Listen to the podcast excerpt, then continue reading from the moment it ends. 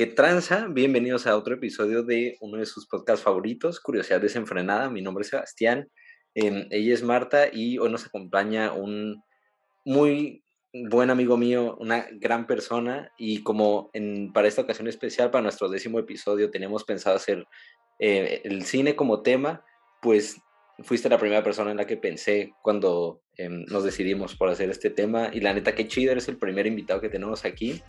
Eh, vamos a ver cómo sale, pero yo creo que va a ser una conversación chida. Eh, pero... excelente, excelente. Muchas gracias, Marta y Güero. No sé si saben los del podcast que hacen. Güero, güerito. Así que, no, muchísimas gracias a los dos por invitar. Y, pues sí, ¿no? Ustedes díganme, nada más. Primero, si nos puedes contar un poquito de tu background, de qué estudiaste, en qué andas trabajando ahorita, de tu canal de YouTube y en general de lo que, o cómo te metiste al punto del cine, o qué es lo que te llamó tanto la atención de esto, de este arte, pues. Pues la verdad, uy, va a ser una, va a ser una respuesta larga, pero... Date, date, O sea, es que la... Sí, o sea, yo creo que al principio, o sea, siempre, siempre hay algo que pues no sé, o sea, yo creo que todos tenemos como esa cosa que nos gusta y que queremos, pues no sé, que nos llama más la atención. Este, en este caso, en mi caso fue pues el cine desde chico. Me acuerdo, me acuerdo justo la película que me hizo amar el cine, que, fue El Señor de los Anillos. Desde ahí, la vi con mi hermano, pero así de, de morrito, de cinco años. Y por algo, por algo me, me, me atraía, un poco también porque mis papás no me dejaban verla. me decían que era muy violenta y yo como, no mames, si la quiero ver, que está... mi hermana me contaba así que estaba de voz. Pues yo creo que será por eso, ¿no? Porque te lo prohíben, entonces eso es lo que hace que más ganaste de todavía de ver esa película. Te dicen que no hagas eso, güey. Exacto, y que en el cine te tapan los, los, los ojos y Pero yo creo que fue eso, y pues poco a poco, o sea, me, siempre me han gustado, o sea, los videojuegos también, todo lo que tiene que ver con entretenimiento y la mezcla de, pues de todos los sentidos, ¿no? O sea, de, de lo visual, el audio, toda esa mezcla de música con actuación, son un buen de, de complementos y más en el cine, lo que luego me empezó a traer, y en estos modos de entretenimiento como más complejos, es que, que no solo es eh, el audio, ni no solo es lo artístico, sino que también lo técnico, o sea, tienes ingenieros, tienes abogados, tienes es una mezcla de todo, de todo. Y también eso, y como que todo eso teniendo el mismo fin, que es crear arte, o sea, literal nada más, pues, o sea, como que algo, algo tiene ahí que, que yo creo que es el, el hecho de que no lo entiendes bien, o sea, porque el arte pues como que no lo entendemos todos a la perfección, o sea, despierta algo. Ya. Y lo que es, lo quieres como entender y lo quieres este, explicar, pero no tiene algo fijo, o sea, solo lo haces porque te nace, eh, o lo sigues porque te nace. Yo creo que eso, pero bueno, ponte de, o sea, de a nuestra edad, de, morros a los que 15 años y eso, cuando o sea, estamos planeando la carrera y qué vamos a hacer después, o sea, yo ahí sí tomé la ruta segura porque quería que quería hacer algo con cine. No si te acuerdas, güey, que o sea, quería, sabía que me quería ir a Estados Unidos porque ahí estaba el mundo del cine. Sí, sí. Pero no me quería ir a fondo, o sea, yo no estudié cine. Y también... Bueno, pero, era tu, parte de tu estudio, ¿no? O sea, tu major era economía, tu minor era... Sí, no, dilo, porque yo no te conozco. Bueno, y nadie, los que nos están escuchando nadie te conoce, creo. Exacto, sí, pero, pero ponte, este, normalmente alguien que quiera hacer cine, pues se va, se va a hacer cine. O sea, ponte la carrera de cine, que pues hay muy... Hay universidades muy buenas y todo. Pero yo sí ya teniendo el miedo de, de qué tal que no soy tan bueno, qué tal que falla ese sueño. Entonces me fui por el, pues por el camino seguro, o sea, que pues, es una carrera estable, o sea, administración, bueno, la escuela de business em, y la carrera de, economía y finanzas. O sea, yo me fui. Que, eso también sería algo debatible, ¿no? A mí se me hace que hoy en día no existe algo como a lo seguro, o sea, es un sector que vayas a tener empleo garantizado, ¿no? Lo, conozco de un amigo que estudió informática, que es un campo que se está abriendo muchísimo y tiene muchísimo potencial, hay mucha demanda, pero también hay mucha oferta, ¿sabes? Eh, creo que este año aquí en Karlsruhe entraron como 600 personas a estudiar informática, entonces eso de que irte por la segura ya creo que no es un pensamiento tan actual, pero, pero, pero sí, entonces decías. Sí, no, no, pero tienes razón porque yo creo que mi, mi conflicto era que, o sea, yo sabía, sabía que me encantaba el cine, pero, pero nunca lo había hecho. O sea, ponte, en, la escuela hacíamos películas, pero papas, para, para inglés y para todas las, las clases que lo pedían, pero yo no sabía si era bueno. O sea, yo, y la verdad, pues también, de, o sea, hay, hay miedo a intentarlo y de, de, de echarte. Pero, pero sí, críticas, ¿no? O sea, lo que te puedan decir mucho contra de eso, de que no, güey, o sea, no, no eres tan bueno en eso, déjalo. no, y, más de, pues, de adolescente y así, o sea, el rechazo sí, pues es...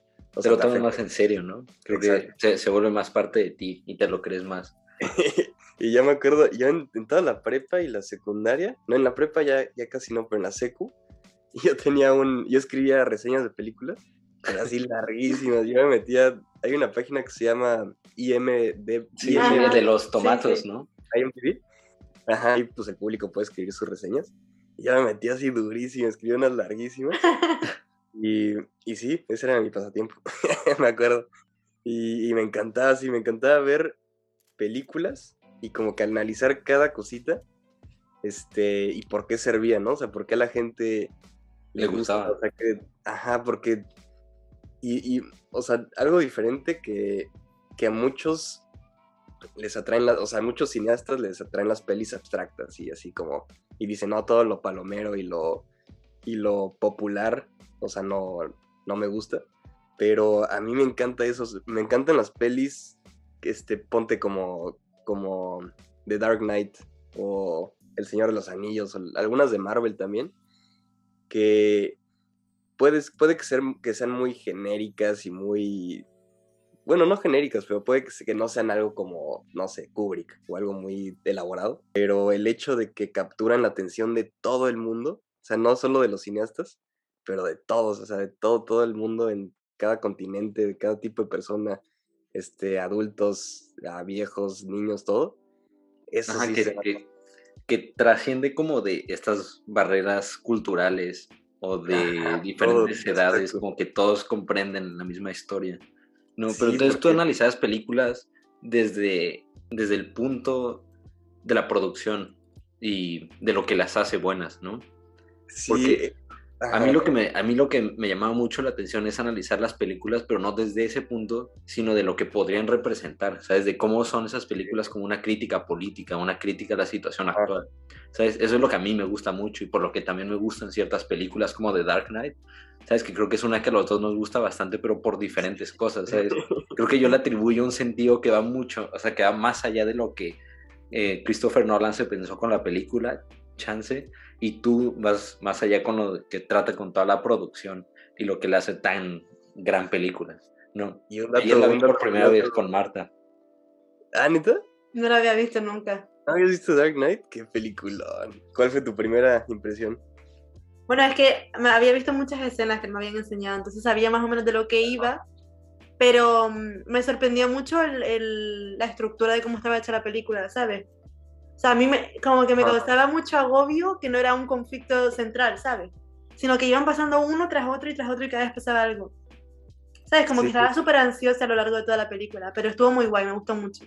Esa peli te despierta ansiedad más que nada porque, o sea, y, lo, lo, interesante es que, más que, o sea, más la historia de la peli y lo que yo siento que pasó es que el, el director, Nolan, Ahí dato curioso, el güero y yo fuimos a ver la premiere de la...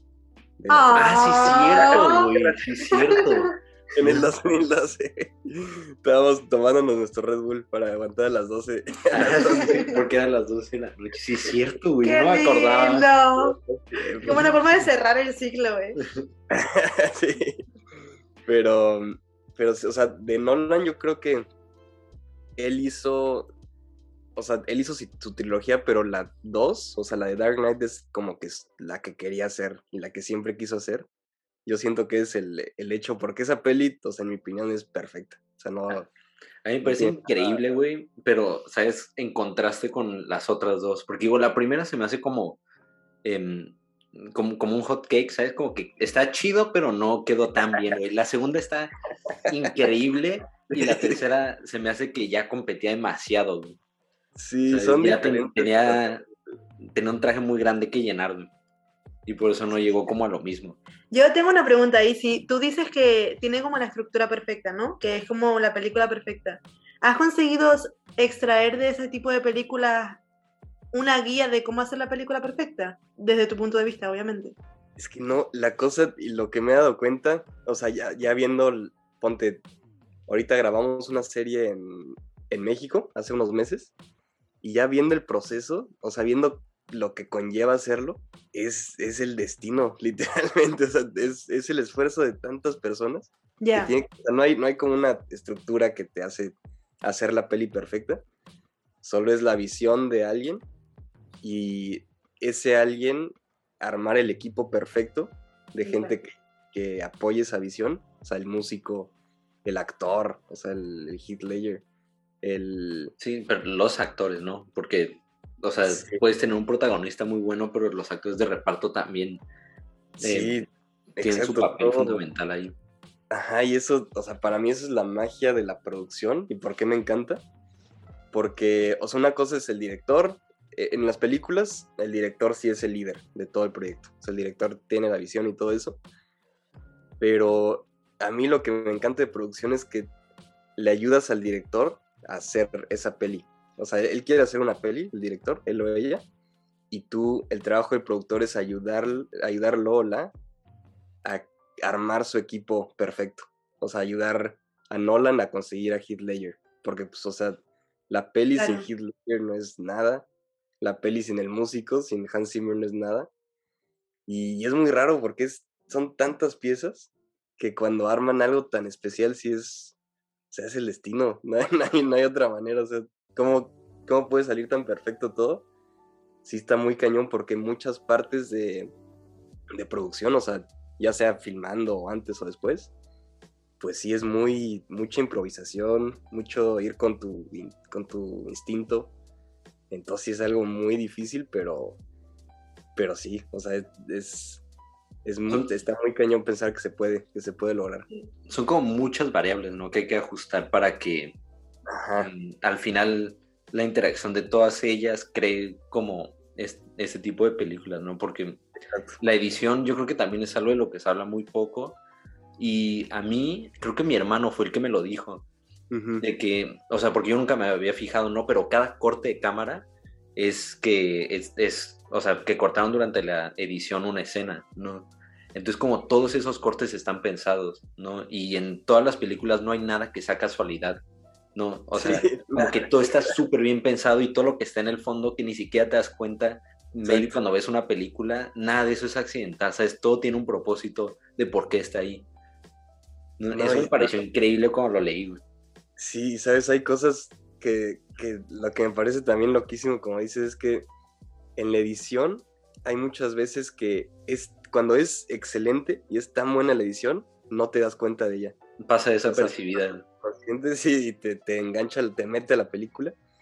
Pero es como la, la, maldición de la edición, ¿no? Porque cuando es, cuando es mala, pues te das cuenta y dices, oye, ¿qué, qué, qué pedo con este corte o así?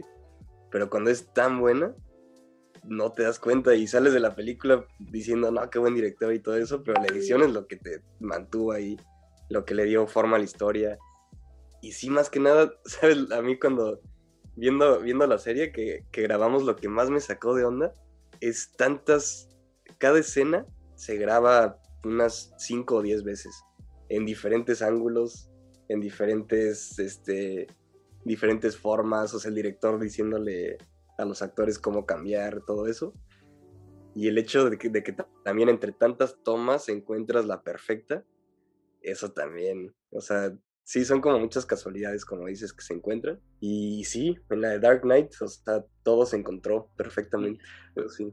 Pero, digo, ahorita creo que ya nos desviamos un poco del tema, pero ¿en, ¿qué, en, qué, ¿en qué serie estuviste trabajando? Ahorita sí se puede, si se puede saber, güey.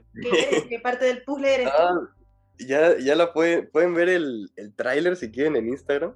Este se llama The Garcías. Los García. Y, y pues sí, es una serie. Bueno, yo después de la uni, después de una larga historia, encontré un trabajo aquí como asistente de un productor. Y, y justo me tocó, por, por azares del, del destino, la verdad. O sea, me tocó entrar cuando estaba empezando a vender, cuando estaba acabando de vender la serie, o sea, a, a Warner, a HBO Max. y, y, pues desde, o sea, toda, toda esa serie viene, o sea, es invento de mi, de mi jefe. Y pues, pues sí, o sea, nos tocó escribir el, literal, toda la historia. Y luego después de eso, esa historia se manda a los escritores. Los escritores lo hacen la historia guiones, o sea, hacen 10 episodios de la historia. Y es muy interesante porque también todos esos procesos, o sea, todo viene de la cabeza del creador, eh, pero necesita guionistas para escribir los chistes, para hacerlo muy, pues sí, más rápido, para hacerlo actual, porque pues el creador no se puede echar todo ese trabajo.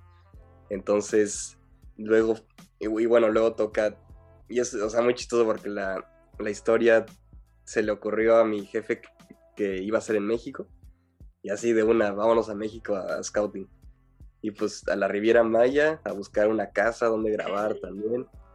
Y luego pues empiezan a llegar ya todas las piezas que es los productores, este, el productor, la productora de línea, que es como la que lleva todas las cuentas y al equipo entero, todo el equipo de cámara, el cinematógrafo.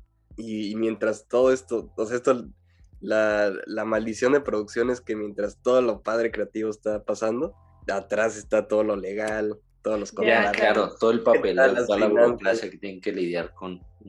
Y, más en México, o sea, ponte para rentar la casa, todo el papeleo que se necesita.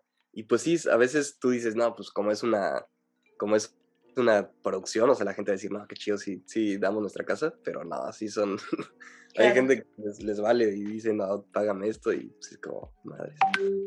Pero luego, después de grabar, que pues fueron tres meses en Cancún, bueno, cerquita de Cancún, pues ya ahorita toca pura edición, como dices, güero, y, pues todo, primero cortas, o sea, pero está, está, muy interesante porque en el set el director tiene que decir las tomas que le gustan, esas tomas van al, al editor, el editor empieza a cortar, se lo manda al director, y pues es un, es un desmadre que el, la misión de productor, del productor es llevar todo eso, o sea, mantenerlo, que nadie se confunda y que nadie se, se vuelva loco.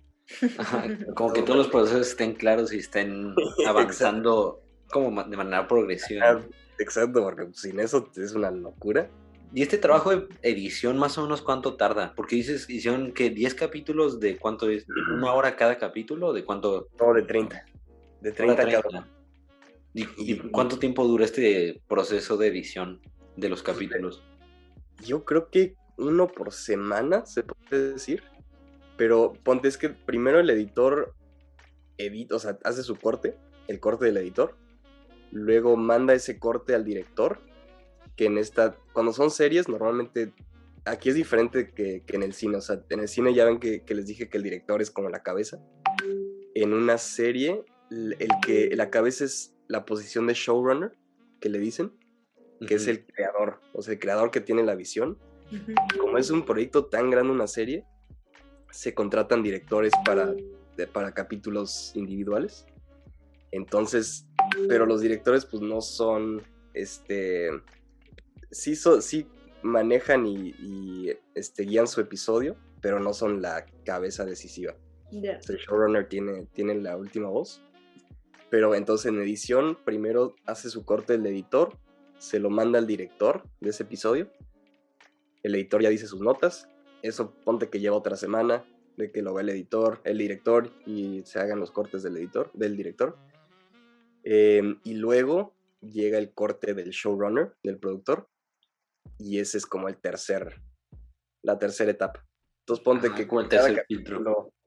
Sí, y esos pasos se, se cruzan. O sea, ponte, son tres semanas para un episodio entonces. Pero mientras uno está en un paso, o sea, mientras estás en el paso del director, el editor ya está empezando a editar el otro. Entonces, en total, pues yo creo que unos dos meses, algo así. pero de pura edición, ¿no? O sea, antes de eso tiene que hacer todo el trabajo de grabación. Y es entonces Sí. como por episodios que, o sea, el mes de grabación este y una semana de edición, más o menos. Sí. ¿no? Y todo eso para que lo termine viendo alguien en, o sea, toda la En serie un en un día, día. ¿sabes? güey. O sea, eso es, eso es edición, o sea, cortar. Porque luego que, después de que cortas, se cierra, el- se cierra el corte que le dicen. You lock the cut. Eso lo mandas a casas, a otras casas de edición que lo colorean, que le ponen los efectos especiales, que le ponen el audio, se lo mandas al músico que va a componer. En el audio checas si necesitas llamar a los actores a que graben la voz otra vez, porque a veces el audio sí se arruina. Sí. Eh, y entonces ahí agrégale pues otras dos, tres semanas por episodio. Y- Entonces, ¿cuándo sale tu serie? Suena que, a que falta. julio del próximo Eh, año. 2025. no, yo creo que sale el- en la primera mitad del siguiente año. Eso sí seguro. Qué guay, joder. La neta no, no sabía que iba tanto, o sea, creo que, creo que me había pasado desapercibido tanto trabajo que se invertía Sí, para lograr las series así como son. Ay, y me imagino que entre más complejas y largas sea, también sube eh, el tiempo que se necesita para producir eso, ¿no? Que luego mucha gente se enoja porque, ¿sabes? Algunas series se tardan un año, algo así, en sacar como la siguiente temporada y eso, pero ya, o sea, viendo ahora todo el trabajo entiende, claro. que hay detrás de eso, pues sí, eh, hace sentido que se tarde tanto. No, No, pero, y- Ajá. Pero tantito regresando a, a- a lo que haces, porque también tenías un canal de YouTube, ¿no? Que se llama Macondo Filmmaking, si me acuerdo. Estuvimos viendo, estuvimos viendo.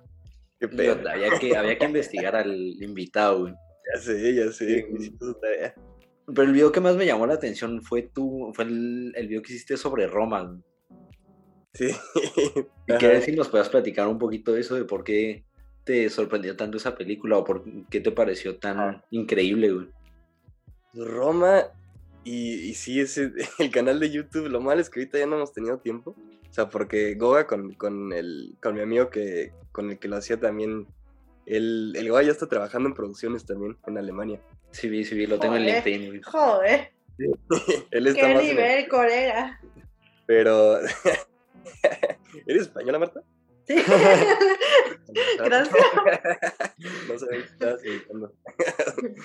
Pero sí, de YouTube, antes de Macondo, o sea, hice el video de Roma. Y sí, o sea, más que nada quería nada más hacer, hacer algo. Pero escogí esa película porque sí, o sea, ah, y, es muy raro porque en México cuando hablas con, con gente también, o sea, hay, hay la gente que le encantó Roma y la gente que dice, nah, esto, o sea, es una jalada artística que, que, o sea, te duermes en la mitad de la película. ¿Ustedes la vieron? Yo no. A mí no me gustó mucho. Yo no la he visto. Mí- Pero creo que la vi en un momento en el que eh, Ajá, estaba predispuesta a jugar las cosas. Entonces, ok. No, no, pero además pues, el cine es subjetivo, o sea, cada quien. Eh, pero a mí, por lo que me gustó es porque está, está construida de momentos, o sea, porque todo se ve que es la memoria de, de Cuarón. O sea, son momentos de los que se acuerda así perfectamente. Y bueno, que reconstruye perfectamente más bien. Y como son puros momentos, a veces dices, pues, o sea, esto no tiene sentido, o no, como que ¿por qué, por qué estamos tanto tiempo en este recuerdo o en esta... Y más porque es en blanco y negro y pues eso también puede ser cansado. Pero al final de la película, la escena final, que es la de, bueno, una de las últimas escenas, que es la del mar, o sea, cuando rescata a los niños, Ajá. creo, esa es como su catarsis del personaje.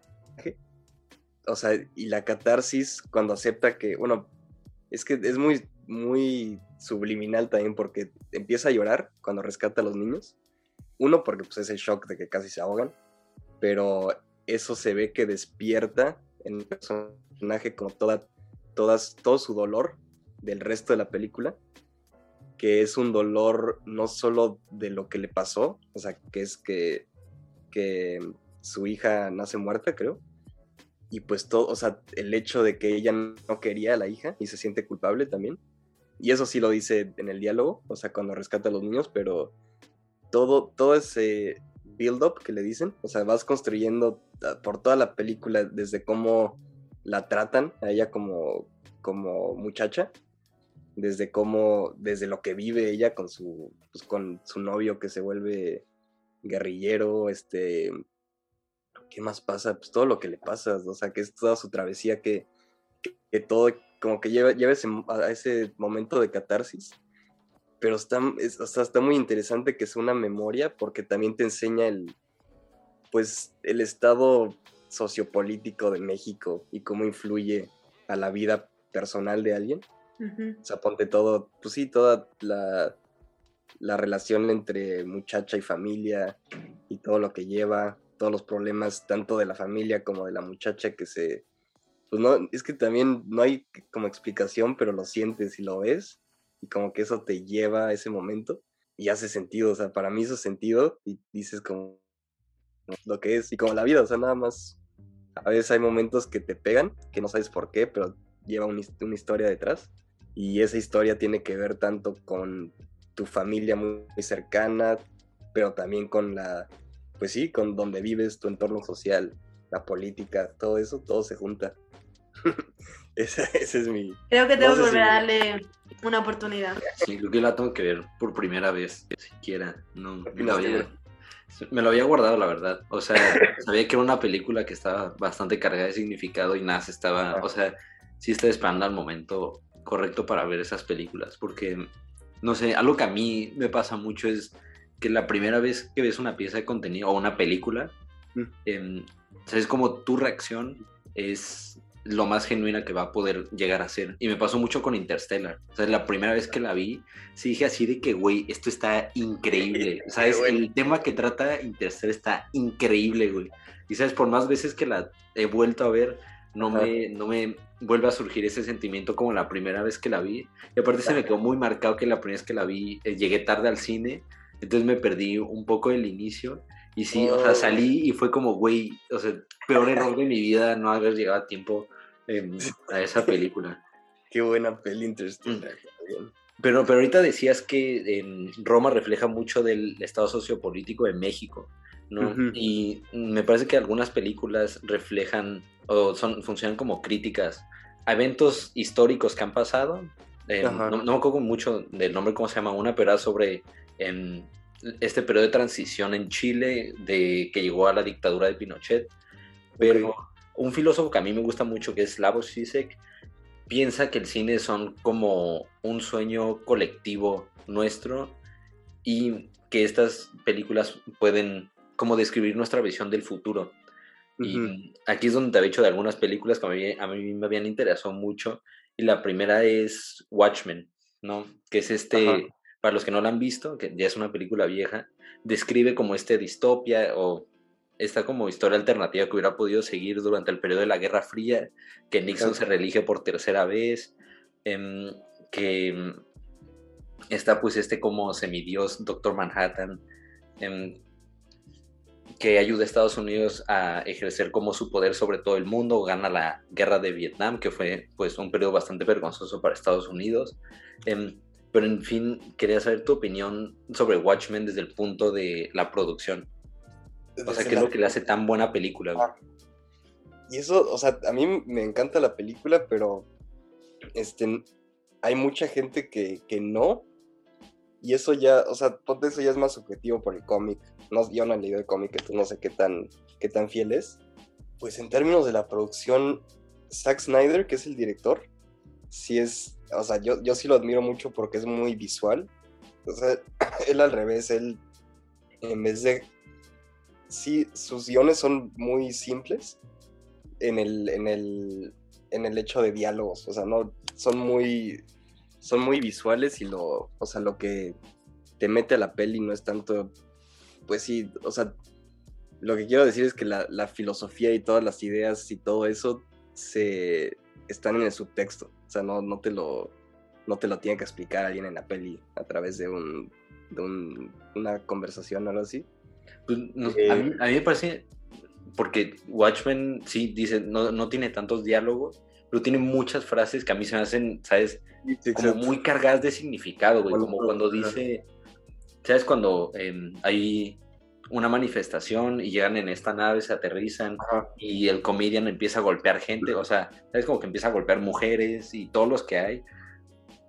Y eso, y le pregunta a Naito de qué le pasó al sueño americano, güey. ¿Sabes? O de qué nos pasó. No, se supone que esto era con lo, lo, que queríamos de tener como un poder hegemónico sobre el mundo. ¿Y qué le pasó al sueño americano? Y el güey le dice de que se volvió realidad, güey. Entonces, de que esto era lo que queríamos, güey. y a mí se hace, o sea, ¿sabes? Es como un diálogo muy corto, pues es increíble, güey, lo que puede llegar a transmitir con, ¿sabes? Con diálogos tan cortos, ¿no? Y se me hace que está muy lleno de otro tipo de cosas así, como cuando Doctor Manhattan está de, las, de las últimas escenas que, que ¿sabes? Está, em, ¿cómo se llama? Adrian, el, el, nombre más listo del mundo, y Doctor Manhattan discutiendo, y le dice que, güey, he visto, he caminado sobre la superficie del sol, he visto eventos ocurrir que apenas puedes decir que ocurrieron. ¿Sabes? Son diálogos muy cortos que están increíbles, güey. ¿Sabes? Que a mí se hace que tienen mucho, mucho pensamiento detrás, güey.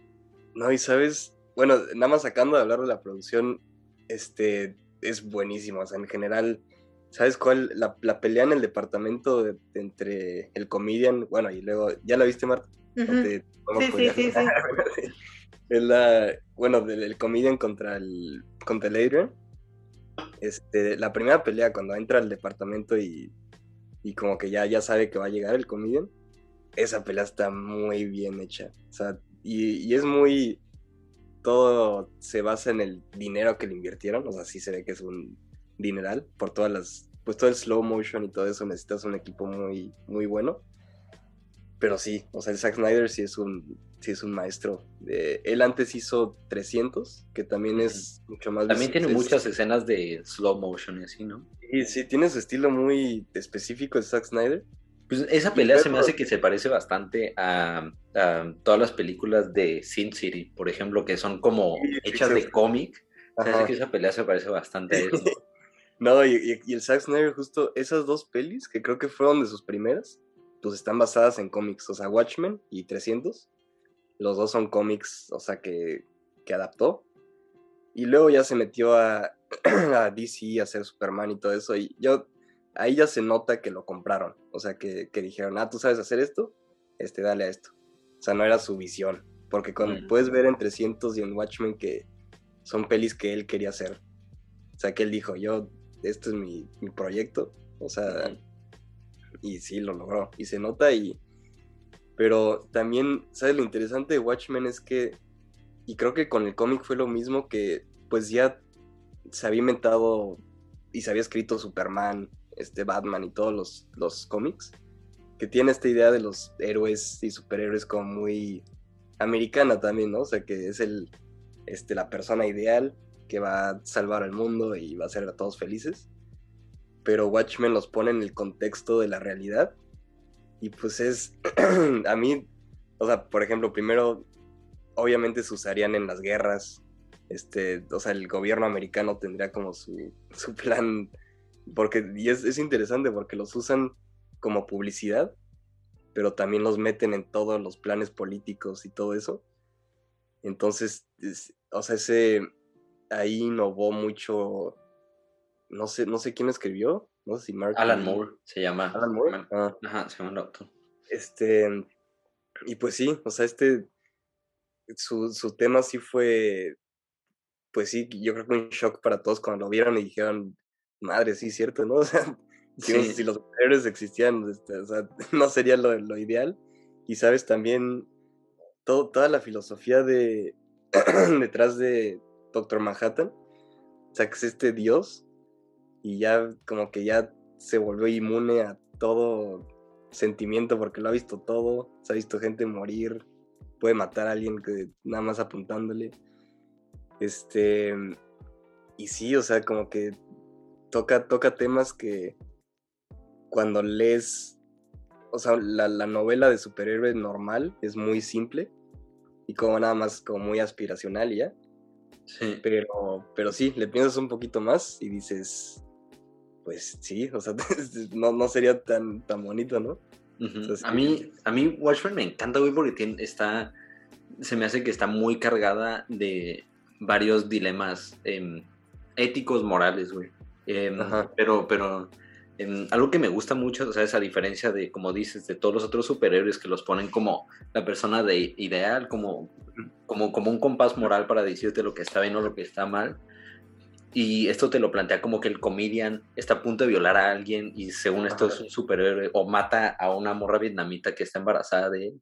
Y eh, que esa escena se me hace increíble cuando la mata y Doctor Manhattan le dice de que, güey, pero ¿cómo la pudiste matar? Es, ella tiene a tu hijo en la barriga. Y le dice, güey, tú pudiste haberme matado, o sea, se me pudiste haber matado, pudiste haber convertido la bala en una mariposa, pudiste haber desaparecido la, em, la pistola, pero no lo hiciste, güey, ¿sabes? Entonces eres exactamente igual de culpable. Pero regresando un poquito a Dark Knight, güey, ¿tú ves alguna relación de, de, del tema que tratan esas dos películas? Sí, o sea, el Dark Knight también, pues es. O sea, no sé, la historia del cómic de Batman, no sé. O sea, puede que. Yo creo que sí, ya se estaba volviendo más oscuro.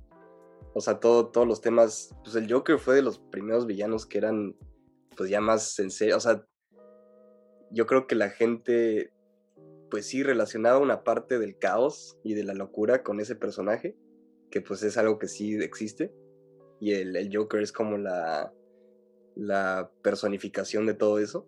O sea, de un lado oscuro, del caos, o sea, todo lo que tiene que ver, todo lo contrario a nuestro mundo y a nuestra sociedad.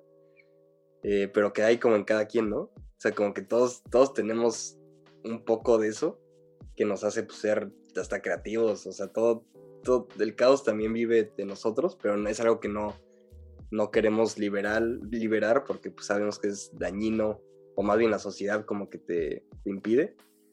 Pero sí, o sea, el, lo de Dark Knight, la, de Batman Begins, pues ya era como una versión más realista de Batman. O sea, como ya sí lo podías ver pasar, pero todo, o sea, ponte todo lo de los ninjas y eso, pues, o sea, no, digas, eso, eso puede pasar a Sí, sí, la Liga de la Sombra, no, sé cómo se Em, pero, perdón que te interrumpo, pero creo que te, te fuiste por, por otro lado que yo la neta no había tenido en cuenta, pero donde, o sea, donde yo he visto la conexión es que ves como a los malos, ¿sabes? El Joker y Adrian, el, el malo en Watchmen, que el conflicto este que describen, la, la, típica historia de los superhéroes era de que creaban tensión durante toda la historia hasta que llegaban a un conflicto final y ahí se enfrentaban y se decidía todo el dilema del que se había tratado la película.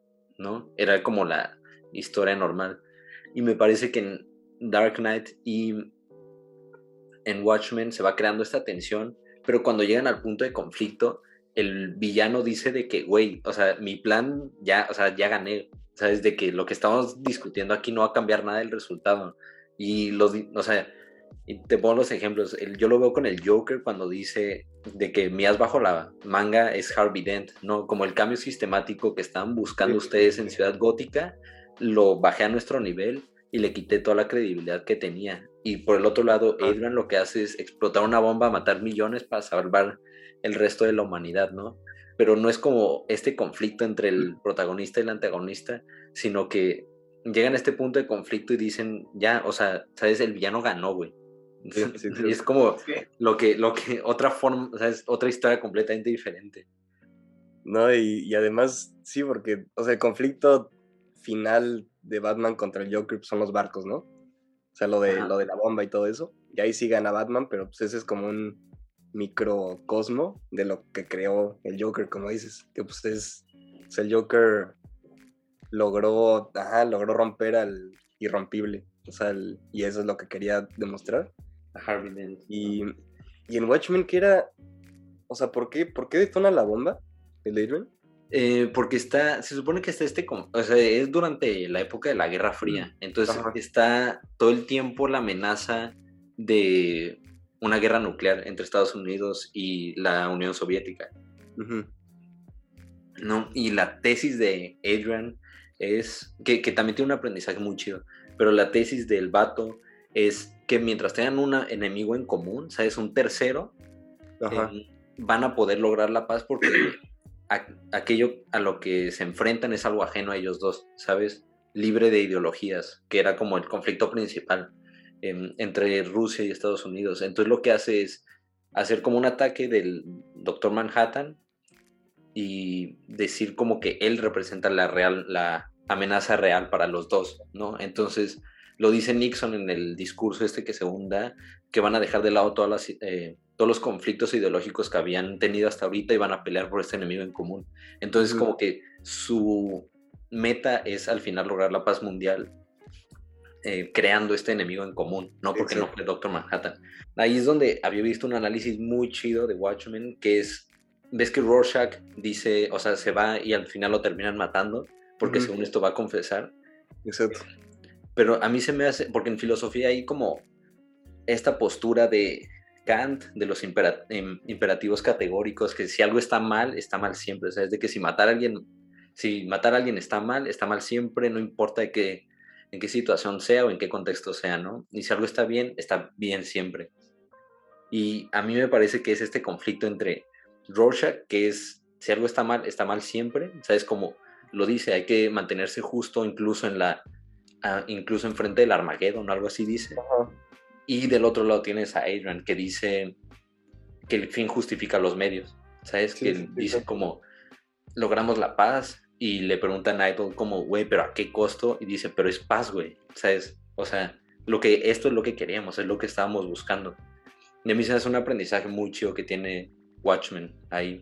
Pues y también es lo de Batman, ¿no? O sea, que dice que, que como, y había leído esto en algún libro de filosofía de Batman, pero decía, o sea, si el personaje, que, que el personaje es pues esta versión, como dices, que, que personifica, o sea, es ideología de que no vas a matar. O sea, matar es, es algo que nadie, o sea, es como, sí, algo está mal. Siempre está, mal. Exacto. ¿Qué, pasa si hay una persona, en, o sea, si hay una vía del tren? O sea, ah, el trolley problem, ¿no? De que De un lado pues, está una familia que la va a atropellar, del otro no hay nada, y la persona que, es, que está cambiando eso para dirigir el tren a la familia pues sí, o sea, tú, tú la solución es matar a esa persona y cambiar la trayectoria. Y pues que Batman no mataría a esa persona. O sea, sí, por, porque su... no romper ese ideal, sacrificas algo peor, pero pues si es peor o... Claro. O sea, pues que, es que ahí te habla de que lo que está bien y lo que está mal realmente es una posición subjetiva, ¿no?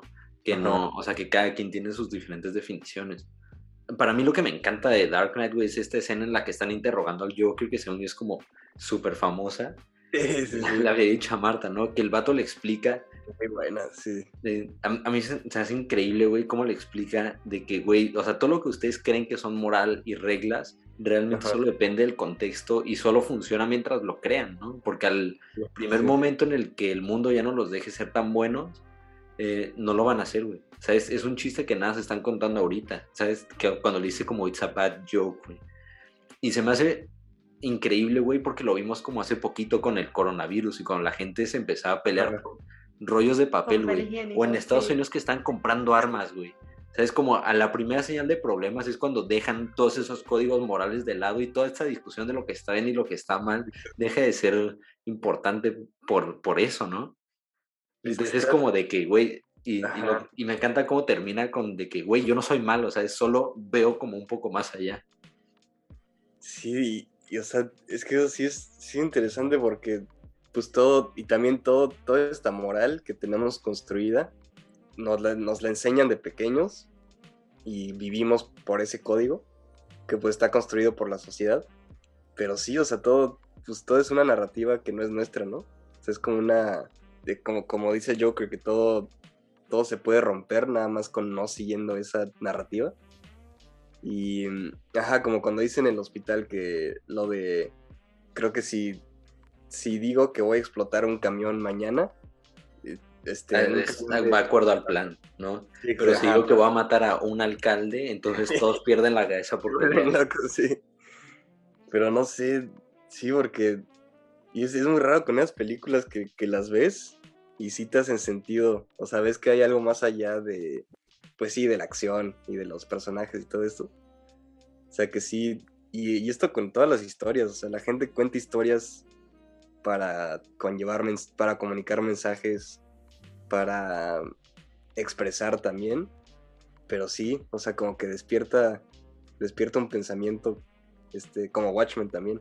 Sí, sí. Yo no sé si era la intención de Christopher Nolan poner como tantos dilemas éticos dentro de, dentro de esa película, pero se hace increíble, güey, todo lo que puede haber ahí, porque, ¿sabes? O sea, si la ves con atención, ¿no? Le tienes que Eso poner atención a lo que, tiene, está que tienes que estar abierto a, a eso, porque puedes, perfectamente puedes ver la película y decir, está guay, ya sabes. Ujú. Ujú. O sea, Sí, no sí, significa sí. que De todo que el mundo ha chido la interprete eso, producción y ya. exacto. pero se me hace que le tienes que poner también atención. Pero yo, yo cuando veo em, The Dark Knight sí pienso que es como muy de Nietzsche, no sé si has leído de él, pero él tenía como esta metáfora de que nos podemos desarrollar en tres etapas, del camello, el león y el niño.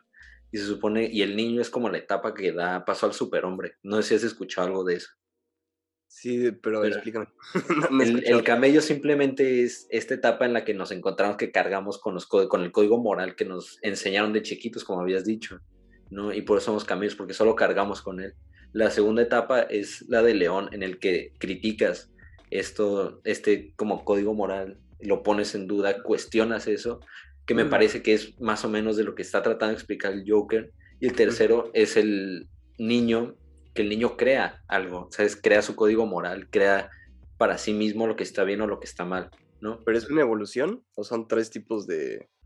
Es una evolución, o sea, el punto es que sea una evolución, pero a mí se me hace que el Joker está en, es, es como un niño, ¿sabes? Él no quiere o no está haciendo lo que está bien o lo que está mal de acuerdo a la gente, ¿sabes? Ujú. Sino que está creando nuevos conceptos de bien o mal para lo que él entiende como eso, ¿no? Sí, Que, ¿sabes? Si esté sí, bien o mal para otras personas es otra cosa, pero ese güey está definiendo su compás moral.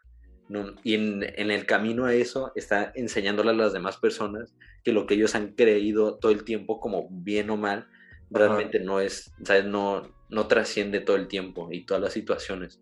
Entonces por eso, ¿sabes? Se hace increíble de, eso, del Joker, güey, de que también lo pusieron así, ¿no? Porque más, más este Joker, porque el de em, Joaquín Phoenix ya se me hace que es como o sea, como que justifica todas sus acciones por ser un segregado Sí, social, como que lo dejan muy Ah. víctima, ¿no? Como Ajá, lo victimiza demasiado y no lo pone como este cabrón, como superhombre de que, güey, les voy a enseñar que todo lo que han hecho está mal. No, y además, o sea, lo, lo genial del Joker de Nolan es que no le dan, no le dan historia, no le dan explicación a su Ah, background, de que Exacto, salió. No, es, es, es algo, ¿no? O sea, es como algo que llegó y pues nadie sabe por qué ni cómo, pero ese misterio lo hace mucho más pues, tenebroso, o sea, como que el hecho de que lo hizo así, nadie sabe, entonces, o sea, todos podríamos ser eso, o que como, y sabes, sabes también como que, o sea, despierta un como miedo en todos, pues el hecho de que nada más está loco, ¿no? O sea, de- lo único que busca es el caos y como que eso crea más miedo en ti que cualquier otro tipo de criminal, o sea, que lo hace por dinero o por lo que sea. Como que ese caos en todos despierta un miedo, como yo creo que todos, todos estamos o hemos seguido el camino de la sociedad y que tienen escrito, prescrito para nosotros, que cuando algo aparece que no lo sigues como madres, o sea que, o sea, como que despierta mucho más angustia. Justo lo que dice, bueno, una parte que Alfred le explica a Batman, lo de la historia del, de un criminal. ah, ladrón, de- ya, que solo robaba por deporte. Pues- Sí, eso, como que dices, madres, o sea, que, que sí, solo ro- robaba por gusto. Y que dice al final, y cómo lo. Y esto es creo que en una escena después, que dice cómo atrapaban al ladrón. Y dice, quemamos el bosque. Y es como, madre, o sea, no, no puedes detener esto más que. más tomando que- medidas extremas. exacto. A mí, a mí, o sea, incluso diría que, que el Joker se parece un poco como, como, como al coronavirus ahora, ¿no? Que no, que no persigue una meta per se, güey, o algo racional. ¿Sabes? De que no busca matar tanta gente, ¿no? O sea, es un virus que está ahí ya, güey. No había pensado, pero sí, sí, sí. Pero también a mí se me hace que el Joker consigue despertar empatía sin, sin mostrar su background. Porque el de Joaquín Phoenix es obvio, porque te cuenta toda la historia, pero el de ayer a mí en algún momento me despertó Ajá. cierta empatía y fue lo que más me llamó la atención, ¿sabes? Pues yo creo que por el hecho de que no conoces su background, tú le puedes atribuir la historia que quieras a él. Ya, ¿no? ya, pero es Pero que ¿en pues, qué si lo momento- piensas racional, es como, es un psicópata, ¿sabes? Ajá. Pero ¿en qué yo en algún momento? momento era como, bueno, tío, pues me da pena. No sé. ¿Y te acuerdas como en qué escena pensaste eso? No. Creo que fue un desarrollo a lo largo de la película. Pero creo que también influye que ya había visto la de Joaquín Phoenix, entonces lo relaciono. Sí, Ah, la viste primero, ¿no? Sí.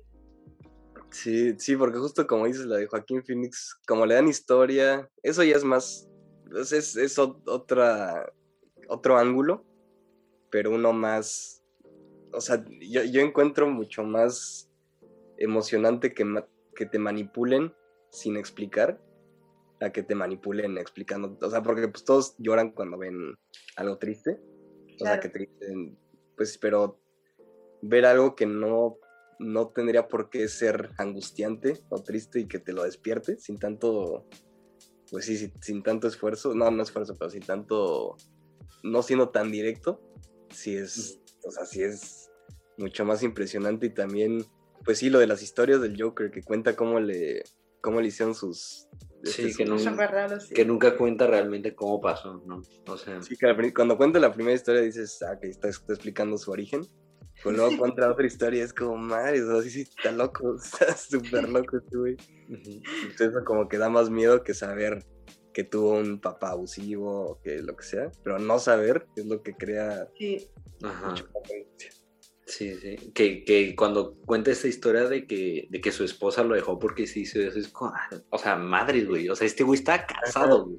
¿Sabes? De que era un vato normal, güey. Consiguió que alguien se casara con él, güey. ¿Sabes? Fue algo después que lo Pero, hizo loco, güey. Pero nunca se sabe si es verdad, ¿no? No, no, sí, por eso, pero Ah. sabes, en ese momento piensas así como eso y ya lo es como, pero ya había contado otra cosa, ¿no? Entonces, quién sabe de lo, de lo que está hablando. Que al final se me hace, ¿sabes? La, la, cuando hace Harvey Dent, eh, ¿sabes? Esta de, de las últimas escenas cuando tiene al hijo de Gordon y que le explica de que lo, lo único justo es el azar. Ujú. ¿Sabes? También se me hace un diálogo súper chido como el de Watchmen, de que, güey, o sea, no hay nada más justo que el azar, ¿sabes? De que todo tiene que ser 50-50 y, y, y, eh, ¿sabes? Solo de esa manera podríamos lograr tener una, una sociedad justa, ¿no? Porque pues al parecer no lo tenemos ahí. Sí. Pero es que, ¿cómo era? O sea, el dilema de Harvey era que, o sea, por lo que odia a Gordon es porque salvaron al, lo salvaron a él en vez de a ella, ¿no? Sí. Ajá. También Sí, porque sí. su- por Sí, lo sí. corrupto que era, ¿no? O sea, que fueron los polis los que delataron. Ajá. O sea, fue como Oh. que Harvey Dent le dijo, güey, tus policías son corruptos, y el güey le dijo, nada, no es cierto. y, y- y al que, y al que, ¿sabes? Le explotó eso en la cara fue a Harvey Dent y no a Gordon. Y, ajá, o sea, sí, sí. Y mm, cuando le dijo de que, güey, perdón, ¿sabes? Ya le dije como, ahora sí me vas a escuchar, güey. ¿Sabes? De todo. Güey, es que sí, qué buena peli, sí es cierto. Está O increíble. sea, porque todo, pues sí, también explica, ajá, toda esta corrupción que pues lo que se le enseña al público pues está cubriendo siempre todo, o sea, lo sucio que es la política y, y pues todo, todo, todo, lo- todo, literal, todos los negocios y lo del gobierno y todo. Pero sí, o sea, nada más cuando llega al extremo, como crear un Harvey Dent y todo eso, pues ya todos se preocupan y así. Pero pues lo demás les vale, les vale madres. No, pero qué chido que lo mencionas de que la corrupción en el gobierno o algo así, porque es algo que está bastante presente en Estados Unidos, ¿no? El lobbying es algo o sea, es abiertamente conocido y que mucha gente lo ve como algo normal. ¿Qué es eso? ¿Eh? ¿Qué es? Lobbying es que las empresas están, creo, o sea, corrigen si estoy mal, pero es que las empresas están, se les permite financiar campañas de políticos. Y se Ah, les, vale. o sea, o, sí, más, como, como sobornar políticos. Eh, Y dentro, ajá, exacto, pues es las alianzas que hacen, ¿no? Con, también con otros Ajá. políticos y... o que los políticos dentro, o sea, sabes como un ministro de lo que sea puede tener acciones en una empresa que tiene un proyecto dentro de, o sea, un proyecto financiado por el gobierno, ¿no? O sea, que ganó una licitación o algo así, que realmente no se podría, Ah. ¿sabes? Porque ese cabrón obviamente va a escoger las empresas Claro, para los para proyectos él. donde él tenga las acciones, ¿no? Ah. Sí, además, bueno, en Estados Unidos es mucho, o sea, ponte, en México sí se sabe, o sea, que la corrupción es muy presente. No sé en España cómo es también, ¿no? Sí, pero sí. Pero creo que no tanta como en México. Creo. No, no, no. No, pero no sé, en Estados Unidos, pues, o sea, la corrupción es, no es tan abierta como en México, pero los niveles de dinero son mucho mayores. Claro. Sí, Pero es que no es que sea corrupción porque está legalizado, güey. O sea, no lo Ajá. pueden contar como corrupción porque está, porque no es ilegal, pues. Lo que lo hace ilegal en México, digo, lo que lo hace corrupción en México es que es ilegal, ¿sabes? Pero, por ejemplo, Elon Musk, sé que nos salió un artículo hace como seis meses de que Ajá. pues, él defiende mucho esto de salvar la tierra y el Green Deal y la chingada, pero el vato le pagó, o sea, pagó como 7 millones de dólares a los republicanos que son los que tienen la agenda anticambio climático, ¿no? Porque son los güeyes que le quitan los taxes a sus empresas. ¿Sabes? Entonces es más o menos eso, como que financian nada más lo que les importa más. Pero, pero tantito regresando a- al cine, güey. Que, que no, o sea, es- es- estuvo chido, pero ¿has visto la película de No Country for Old Men? Sí, qué buena peli, güey. Qué buena. ¿La han visto ustedes? Sí, sí, sí. La, la, la vi, tuve que ver un par de análisis porque sí, no o sea, me quedé de que, güey, ¿de qué trato esto? Y hay que hablar, hay que hablar de esa emocioné. Pero, a ver, a ver, tú, tú, ¿cómo la viste? O sea, bueno, ¿qué es lo que más te gustó de eso? No. Javier Bardem, que está bien guapo. ¿Eh? Con su No, corte de pinche. Charlie en la fábrica de chocolates, güey. No, mames, también qué buen actor el Bardem. Y es, es otro Joker, justo. O sea, es otro, otra fuerza de la naturaleza. O sea, que solo está loco y, y busca, busca. No persigue nada racional, güey. Ah, o sea, Exacto, sí. Cuando le ofrecen de que, güey, quédate con el dinero, nada, más no me mates y huevos, ah, bye, güey. Y lo de la moneda también. Todo, ajá, y, y que justo, o sea, esa peli, o sea, es mucho más como escala chiquita, una escala mucho más pequeña que Batman, pero pues también es, o sea, es la historia del sistema judicial común, o sea, el sheriff que lo representa, y cómo pues el mundo ya se está volviendo tan loco que pues ya no, no, no hay razón por matar, no hay razón por... O sea, el sheriff como que tenía su idea de, de la justicia y de la gente y todo eso, pero pues sí, con todo esto, la introducción de los narcos, la introducción de, pues, de este loco también, este, que el mundo ya está lleno de locos. Pues lo dice, güey, lo dice en una parte de la película cuando Ajá. em, Shiguro, no sé cómo se llama, el asesino cambia de coche y lo deja uno quemando y el sheriff le dice, güey, pues sí, se cambió de coche. Y el, el otro, su, su ayudante le dice como así, eso es muy lineal, ¿sabes? Habla más o menos del pensamiento de este güey de que cree que todo lo, o sea, que la gente mata por una razón, ¿no? Por interés de Ajá. dinero o cosas así. Y se ve que no entiende eh, lo que está tratando de hacer este güey, ni no entiende eh, Ajá. los cárteles o la droga que se está metiendo en Estados Unidos o la situación que él tiene que manejar ahora como sheriff. Sí, esa, deje- esa peli de el lado de la producción, o sea, fíjense lo bien que está hecho, que no tiene música, en toda la película no hay música, y te enseña que, o sea, nuestra, nuestro subconsciente lleva la narrativa con la música en, cualquier peli, o sea, la relacionas, y el hecho de que no, de que de pronto te escojan un proyecto donde no hay música, como que te mantiene todo el tiempo así tenso, o sea, dices, ¿qué, qué está pasando? O sea, ¿qué estamos Nada de música. No, no, yo tampoco me doy cuenta, pero es verdad que en toda la película tensa, estás como... Vean la peli, no hay nada de música, así cero. Qué cabrón, No, no había pensado en eso porque Imagínate aparte tiene que no muchas... nos dimos cuenta, imagínate. Ajá, tiene muchas escenas no que son muy largas, güey. O sea, sabes que son tomas muy largas de un plano, ¿no? Que no es algo a lo que según yo estamos muy Ah, cuando acostumbrados. está viendo los Como la de binoculares. 1917, que se supone que es una toma. Ah, qué buena No, no, no, pero tomas largas de, de un plano, ¿sabes? Cuando están hablando esto de, de la Deja- moneda, ajá, Ah. que lo enfocan Ah, al güey y se queda, Ah. ¿sabes? La cara Ah, del señor, ¿sabes? Mucho tiempo. No, y también pero- las escenas tensas, las de acción. O sea, cuando, en el hotel, cuando, cuando lo persigue. Esa también está muy bien hecha. Todo el sonido, el hecho de que esté esperando a que llegue. Ah, sí, sí, claro, que luego ve los pies por abajo de la Sí, puerta. Pero todo, o sea, habla a la recepción, no hay nadie. Y dices, madre, ya llegó este güey. Este, luego ves los, ves los pies, después ves, escuchas cómo desenrosca el foco del, del ¿cómo se dice? Del cuarto. Del pasillo. Ah, eso. de- del pasillo y que ya se apaga toda la luz. Y todo eso con puros sonidos, o sea, nada de música. Y es increíble eso. Sí, está muy, Sí. muy bien. Su- supieron, supieron crearle mucho suspenso a cada escena, güey. Sí, eso está- también. Y el final, o sea, el final, al principio yo, yo no lo entendí. Yo creo que sigo sin entenderlo, pero ya ven que habla, habla el sheriff de su sueño, Ajá. Sí. que tiene un sueño de su papá. que lo ven en una tormenta de nieve, ¿no? No, O no me acuerdo bien de qué era el sueño, güey. Ahí sí, ahí sí te fallo. Creo que ve al papá en una tormenta de nieve y los, los sigue y ya, dice que ahí se despierta. Y acaba la peli. Y es como que, o sea, no entiendes, pero como que despierta algo Sí. dentro de ti y no sé, la verdad. O sea, está basado en una novela, eso sí sé.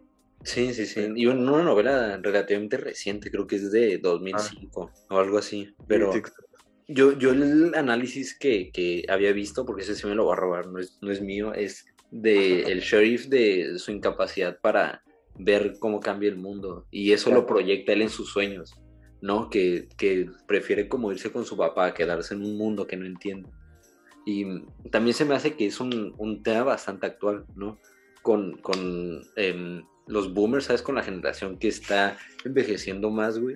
Que dejan de entender más o menos cómo funciona el mundo, ¿sabes? Que, que, que hablan, o sea, ojalá nadie se lo tome mal, pero que hablan de, de este tipo de cosas de, sí, güey, si estudias esto vas a tener un trabajo seguro, ¿sabes? Sí. Pero no saben que ya ahora la competencia es en algo global, güey, ¿sabes? O, Internet, güey, y todo ya está cambiando demasiado. O sea, está cambiando toda la estructura y pues nosotros ya pronto vamos a ser boomers, güey. Cállate. o sea, tampoco, tampoco, güey. O sea, bo- boomers son, ¿sabes? Arriba de 50 años, güey. No, yo pero- sé, pero cuando nosotros lleguemos a esa edad, nosotros ya va a ser un mundo, pues yo digo, total. Justo querías hablar de Ready Player One. Eso nos va a tocar pronto, güey. Ya, ya, ya, pero a mí, a mí, Ready Player One se me hace, ¿sabes? De todo lo que hemos hablado, de los Ah. futuros distópicos así, Ready Player One se me hace de lo peor que nos podría pasar, pero lo más real que nos podría llegar a Pero pasar. lo de meta, ¿no? ¿eh? Es como meta. Por eso, ajá, a eso quería llegar. Era justamente. La chinga ya se fue. bueno, pues tú, ¿qué? Te va a tomar por culo. Güey, imagínate que así se acaba el podcast. Que no vaya. Como, como pinche No Country for Old Men, güey, así de qué. Sí, güey. Despertamos la atención a la gente. No, pero, pero, pero justamente, o sea, meta es Hasta a ¿Cómo ver, es? creo que es meta. se- La mitad de la gente no sabe lo que es meta. O sea, para los que no sepan, Facebook cambió de nombre, ahora se llama Meta, y quieren, o sea, y ¿Quién según es por eso? esta alusión de meta-universo, de crearte un espacio digital para que puedas convivir con la gente que está lejos de ti, porque pues, da- dado Como que la- Habbo, pero mejor. ¿Cómo qué? Habbo, ¿Qué es eso? el jueguito ese. ¿Cuál? Habbo, ¿Jabo? No, no lo conozco, da igual. Bueno.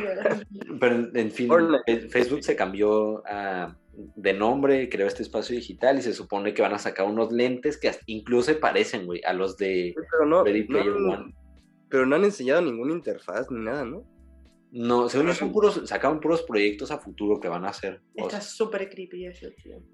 ya, eso pero es toda la narrativa de Ready Player One, de que tú tengas un espacio em, que sea mucho mejor a la realidad, que tú puedas personalizar, Y em, justo, o donde sea, puedas convivir con gente. Ajá, y ve, nosotros re- reaccionamos, o sea, como, madre, o sea, qué horrible vivir en, o sea, vivir en realidad virtual, ¿no? Pero yo creo que las generaciones después de nosotros ya van a decir como, pues esto es lo normal, y nosotros vamos a ser los boomers que van a, vamos a decir, güey, o sea, fíjate en la, en la vida real, o sea, en- pero después ya se va a mezclar tanto que, y más con el Neuralink, lo que está haciendo Elon Musk, güey, también eso va a cambiar todo, todo. Ya, pero no sé, el problema de eso es que, em, ¿sabes? Son para una cierta parte de la población, porque la narrativa de Ready Player One es de que todo el mundo Ajá, todo. em, como que perdió la esperanza de crear, de poder crear un futuro mejor. Dijeron como de no, güey, o sea, no va a salir de ninguna manera, vamos a dejar todo lo que estamos haciendo y vámonos a vivir en esta meta-universo, ¿no? Pero se hace que ya pasado a nuestro tiempo y a este, a este, em, o sea, ahora no se Ajá. podría hacer, güey, porque no es para toda la población, güey. Sigue habiendo mucha gente que vive en pobreza extrema, güey, ¿sabes? Así Esa gente no va a poder ser parte de eso, güey. Pero empieza, o sea, empieza, por ejemplo, este, pues el internet. O sea, el internet empezó siendo accesible nada más para gente, bueno, al principio nada más para el gobierno. Y luego poco a poco para gente que podía pagar el servicio y todo. Pero ahorita ya todos, o sea, vas a comprarte un celular, un Alcatel, güey, a, al Oxxo. Y pues ya puedes, o sea, con eso no, no necesitas ya nada. Y pues eso va a ser lo mismo. O sea, yo creo que al principio como realidad virtual, o sea, ahorita tienes que comprarte una compu, los lentes, todo eso. Pero luego, y no si nos toque a nosotros o nos toque de viejos, pero ya, pues sí, va a ser accesible para todos. Yo creo que nada más te vas a tener que comprar, pues sí, unos lentes de, de 15 dólares y, ya, güey. Pues, a mí lo que me parece más peligroso, güey, es que, em, o sea, a diferencia del internet, güey, el meta universo este tiene un dueño, güey, ¿sabes? Eso sí. Alguien te puede decir de que puede ser dueño o de que no, güey, o quién puede formar parte de este meta universo, o quién no. Y el gobierno, ¿intervino el gobierno con el internet? Lo trató, pero según yo, creció tanto que dijeron, güey, pues ya, eh, ya no podemos controlar esto. Eh, siguen tratando, ¿no? O sea, siguen tratando de regular Facebook, de regular Twitter. Sí, pero según yo no, no, no pueden También porque los modelos de negocios de, de estas grandes plataformas, güey, son muy diferentes a lo que conocemos y lo que, según yo, entienden los boomers que están eh, en el gobierno tratando de regularizar algo que no entienden completamente. también, y son puros, o sea, pura gente ya mayor. O sea, güey, Joe Biden tiene que con 78 años. ¿Cómo le, o sea, Joe Biden no, es, no sabe lo que es criptomonedas, güey. o sea, ese güey Sí, si ahorita mi hermano me está explicando cómo funciona el blockchain, porque ya es, sabes, algo un poquito más complejo, güey. Güey, yo sigo, y mira eso también, lo de las NFTs y las criptos. O sea, lo que se, el gobierno, o sea, ya está empezando a poner, a promocionar su cripto, pero a la gente le vale, o sea, dicen como, güey, cállate. ni le hacen caso, porque pues ya es un lenguaje que ya nativo a gente que le invierte a eso, güey. Y pues el gobierno ya se está volviendo algo muy separado que, pues sí, que tendría que ser muy drástica la manera en que lo, en que intervienen. Pero, ¿sabes? Con los NFTs, eso también es algo que ahorita se nos hace absurdo. O sea, absurdo comprar el código de una, de una imagen. Pero si lo piensas en el futuro, en Meta, cuando estemos pues, ya en nuestra casa virtual o algo así, y queramos tener un cuadro, o sea, igual que, que no sé, compras el cuadro de un de un pintor que te encanta, no vas a comprar uno falso, o sea, tú quieres el original, obviamente cuando tengas el dinero, pero pues en, la realidad virtual y en meta va a ser lo mismo, o sea, los NFTs ya están, por eso la gente le está invirtiendo tanto, porque pues ya es, es algo que en el futuro sí va a tener valor. Y, y ahorita no lo entendemos, pero pues yo creo que sí, sí vamos para allá. Sí, pero bueno, creo que esto ya sabe del tema, güey, pero Em, lo, que me parece es que vamos a llegar a, algo como Ready Player One, muy donde la vida digital tenga más valor que la vida real, güey. ¿Sabes? Y no debería ser algo a lo que aspiremos como sociedad, güey. ¿Sabes? No deberíamos aspirar a tener una casa virtual, güey. Deberíamos aspirar a que los créditos deberían ser pagables para ahora, güey. ¿Sabes? Para que los trabajos de la gente que se está entrando a la, eh, a la bolsa de trabajo paguen más, güey, para que puedan tener una casa, güey. Porque había visto en, en, Estados Unidos, güey, no me acuerdo en dónde, el slogan de una inmobiliaria era de You're not gonna own anything and you're gonna love it, güey. O sea, no, no, no vas a ser dueño de nada y lo vas a amar, güey. O sea, antes en los años 50 podía, que, podías pagar una casa con, em, o sea, con el salario mínimo te daba para pagar la hipoteca de una casa, ¿no? que ahorita es impensable, o por lo menos en Estados Unidos, ¿no? Que con, todo lo que han subido los student loans del healthcare y eso, y que el salario mínimo sacado en lo, eh, se ha quedado bastante estable, ha subido creo que casi nada, pues no se me hace que este escapismo de Ready Player One sea algo a lo que tenemos que aspirar, güey. Sí, yo no sé, sea, porque ahorita todas las generaciones de niños, o sea, que ahorita crecen con porque ponte Fortnite y Roblox y todo eso es Ready Player One. O sea, literal, es lo mismo. Porque ahí pues escoges tu avatar, tú lo, lo formas, vives ahí con tus amigos. O sea, y toda esta generación de niños que está, o sea, que pronto ya van a ser adultos, pues ya van a tener como esa idea de, del mundo ideal, que es donde se divierten, donde están con sus amigos.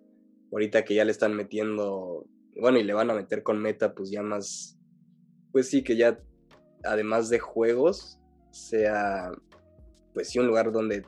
Para crezcan- y para convivir, para convivir y cuando ya tengan, o sea, cuando sean este, empresarios y, y ya entren a la, o sea, a, a laborar, pues de ahí se van a encontrar, ahí van a tener juntas y pues es un mundo que ya van a dominar más que este.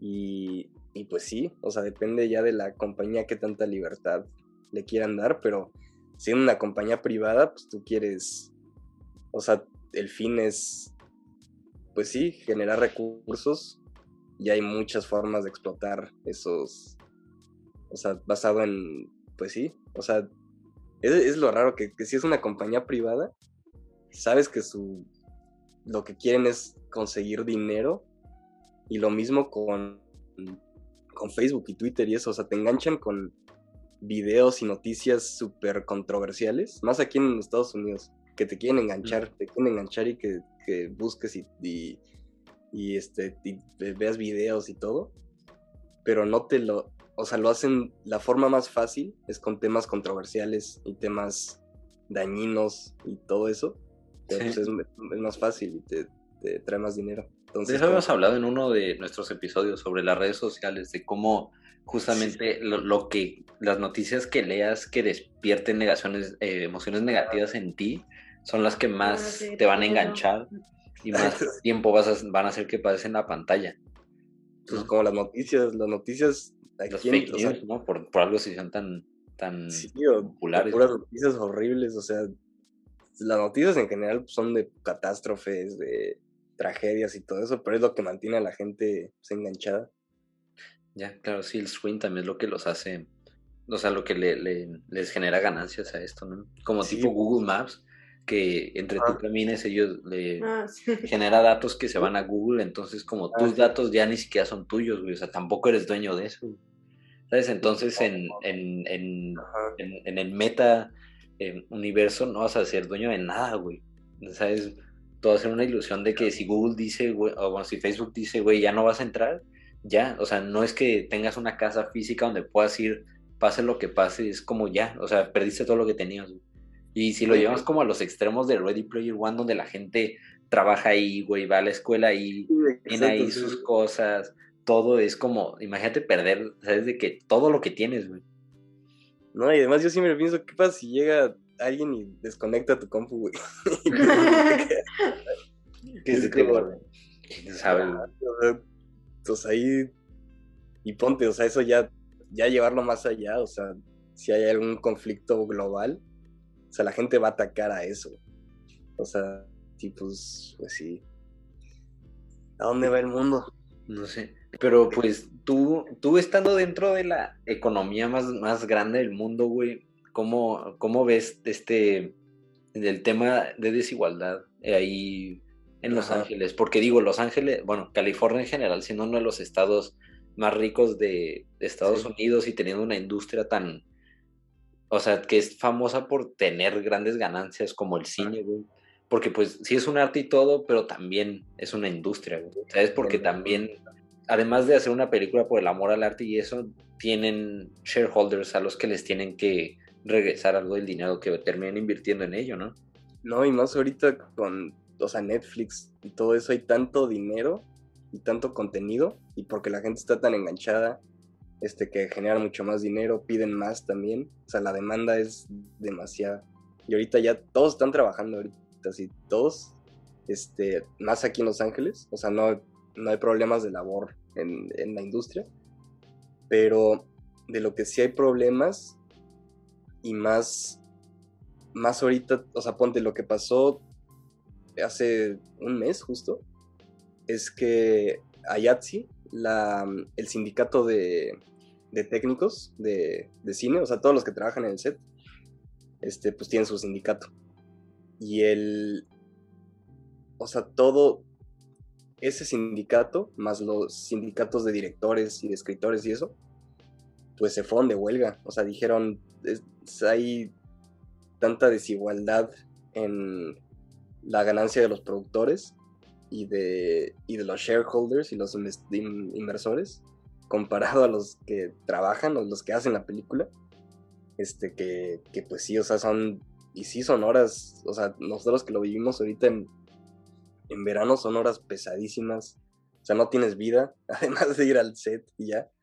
O sea, son 15 horas de trabajo al día, este, 6 días a la semana, este, y más, o sea, estando ahí no es cualquier trabajo, estás, y más la gente que de luces y todo eso, o sea, carga. En México se nos desmayaba gente así. Por ya, pues que Cancún aparte es un chingo de calor. No, exacto, y además, y la paga, pues no se, pues sí, no se, no se ve reflejada.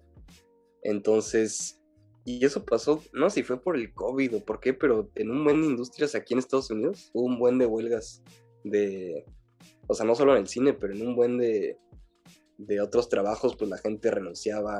Pues es que no sé si sabías, güey, pero creo que el último ajuste que le hicieron al salario mínimo en Estados Unidos fue, creo que en poquito después de la crisis del 2008, güey. Y se quedó, creo que en 7 dólares 50 la hora, güey. Pero depende del estado, ¿no? Sí, sí, sí, pero según yo el promedio es eh, como 7, dólares 50 la hora. Y lo que había visto, porque hay, hay varias gráficas de eso, es como el aumento de, de, los costos de una hipoteca para una casa han subido algo así como 200%, los costos de ir a la universidad, de tomar un loan, han subido algo así como 400% en los últimos dos años, güey, y el salario mínimo lo que ha subido es algo así como 15%, güey. ¿Sabes? Y luego tienes boomers que dicen como de, ah, pero a las, a las nuevas generaciones no les gusta trabajar.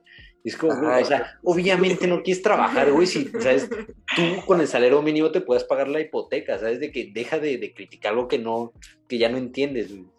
No, y además muchos, pues sí, ahorita, pues Estados Unidos siempre ha tenido como la filosofía de, si trabajas duro, te, o sea, vas a, puedes lograr lo que quieras, o, puedes ser millonario. Ajá, el American Dream, ¿no? que ya vimos qué pasa si se vuelve realidad. Pero ajá, ahorita, pues, o sea, es como algo, pues sí, ya es algo ficticio, o sea, nada más, o sea, y más con, con los, o sea, con todas las empresas gigantes como Amazon y todo eso. O sea, ya, pues sí, se consolidan y crecen y todo, pero pero pues ya están llegando al punto de tener labor, pues, pues ya súper injusto, o sea, esclavitud casi, casi.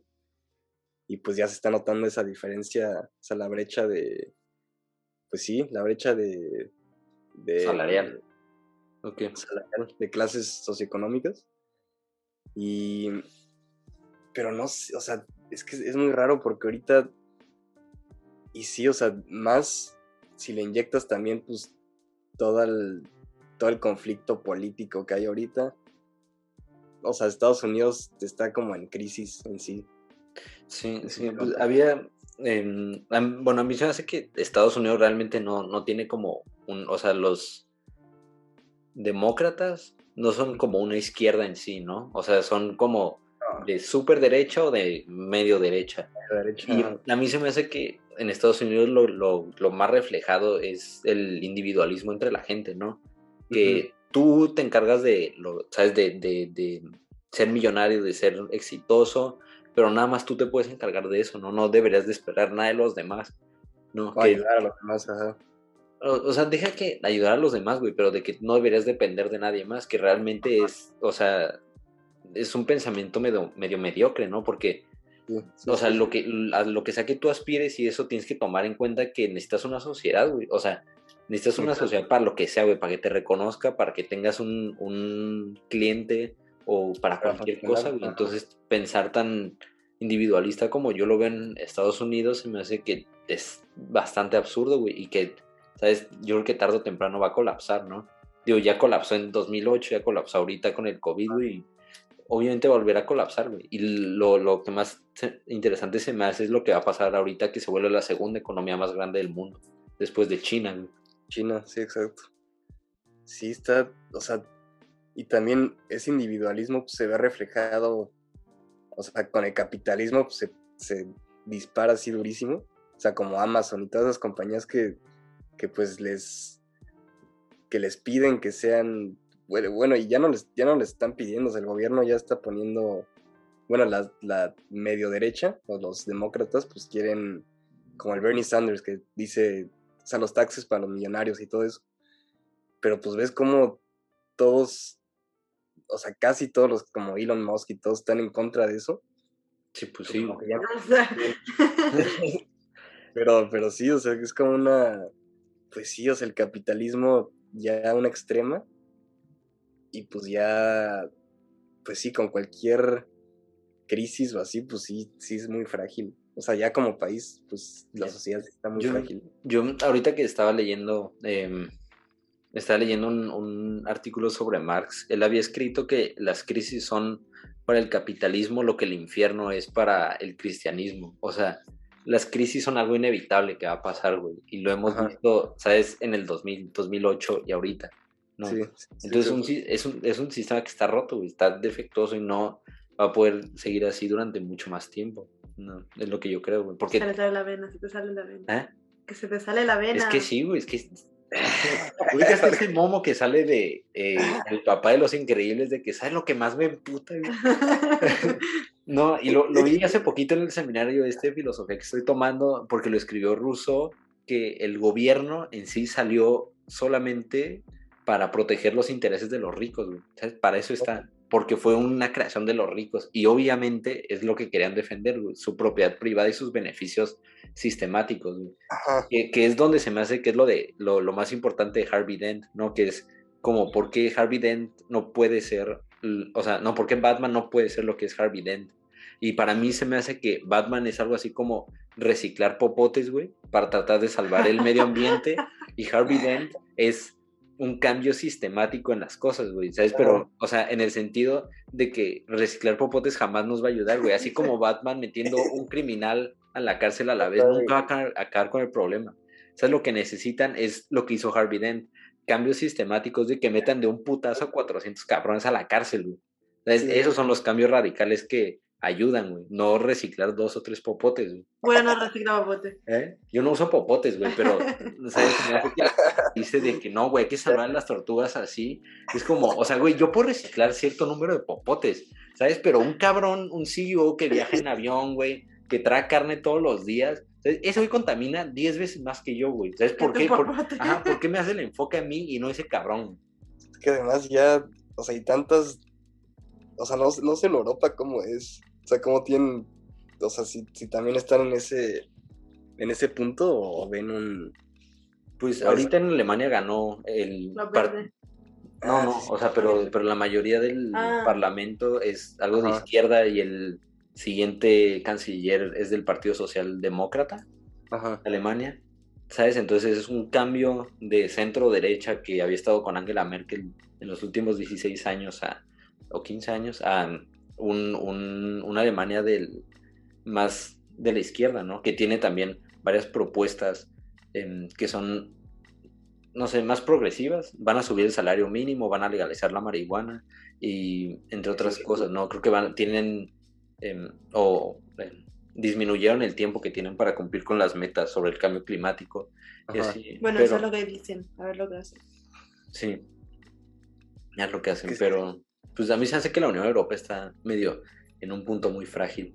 Y, y esa tampoco es mi opinión, güey, se la robé al exministro de Finanzas de Grecia. También es un vato que se hace muy, muy brillante, güey, porque dijo que necesitamos ¿sabes? una reforma para que todos los países de la Unión Europea puedan em, funcionar como una federación más grande y no como pequeños países dentro de un dentro de pues una unión. Y eso fue, bueno, pues todo lo de Brexit fue lo que como que los desbarató, ¿no? Sí.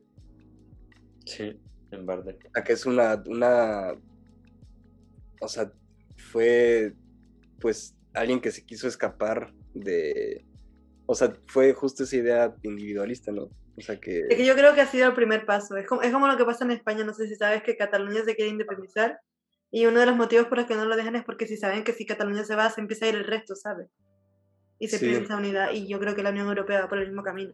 Ahora que ¿Y vieron que se puede, mucha Ajá. gente. ¿Y por qué se quieren independizar? Lo de Cataluña, Ajá. porque es, tiene que ver con la historia. Ellos piensan que ahora mismo es porque Cataluña representa el centro de la industria de España y entonces Ajá. si ellos se independizaran se quedarían todos los ingresos para ellos. Esa es la idea principal que dan ahora, pero lle- lleva pasando desde hace como 300 años. Pero hay un buen de, bueno, o sea, yo conozco, ponte gente de Madrid y así, y sí, o sea, se ve gente que critica la independización, o sea, la, que se independicen, pero luego Cataluña, pues sí está, o sea, está fijo en esa, en esa idea, ¿no? Es que yo creo que ya es un, ha llegado a un punto súper ideológico, porque España no tiene, o sea, no tenemos sentido de patriotismo como ustedes, por ejemplo, los mexicanos, que se nota que celebran la independencia, tal, son súper, o sea, ustedes dicen con orgullo soy mexicano, ¿no? En España no, no hay eso. Mm, por ejemplo, yo, yo soy española, pero yo soy de las Islas Canarias, no sé si ya lo que es, son unas islas chiquititas. Y yo no, no digo soy española porque, o sea, sí lo digo, obviamente, porque lo soy, pero el decir eso en España se asocia al fascismo, ¿sabes? Por ejemplo, la bandera española representa mucho el, el, fascismo o la extrema derecha, Vox, todo eso. Y entonces en Cataluña es completamente lo contrario. La independencia de Cataluña es súper izquierda, súper progresista y todo. Entonces los de Madrid son súper de derecha y los de Cataluña son más de izquierda. Eso, o sea, traducido, pues. Lo mismo en Alemania. O sea, ya ves que tuvieron, pues, o sea, la historia fascista de Alemania. No, no, no, no tiene nada que ver. Es, que a mí se me hace que la de España es mucho más inmadura. A mí España me parece un país súper inmaduro. O sea, son dos niños llorando, uno porque se quiere independizar y meten, no sé, es que ha habido un montón de drama porque metieron a la cárcel, hicieron un referéndum que fue decir, un día un tío se levantó y dijo, Cataluña ya no es España, a tomar por culo. Entonces eso no se puede hacer, entonces lo metieron en la cárcel, ahora el partido, el presidente lo sacó de la cárcel, entonces ahora que si tiene preferencia, que porque el partido de la izquierda defiende la independencia de Cataluña, entonces son como peleas de niños chicos. Pero es que está, es interesante, o sea, en México es un desmadre, está, está chido. Ahí, ahí la cosa es que Pero ponte, en, en Estados Unidos, también esa idea de que, o sea, por el racismo y todo eso, de que es, fue tan malo que ahorita todos se sienten culpables. O sea, eso también, y más, más, y eso, o sea, es lo que me choca a veces que los partidos políticos usan esos dolores del pasado para sus propias campañas, o sea, y, crean más racismo, crean más conflicto. nada como Make America Great Again. Sí, no, y todo eso, y, también republicanos como demócratas ya están usando temas muy sensibles para sus propias campañas, o sea, como las, pues todo lo de Black Lives Matter y todo eso.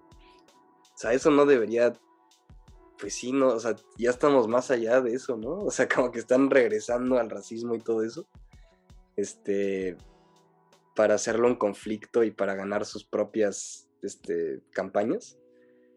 Pero, pero sí está muy, o sea, ponte, porque aquí también como que ya está muy crucificado ser nacionalista.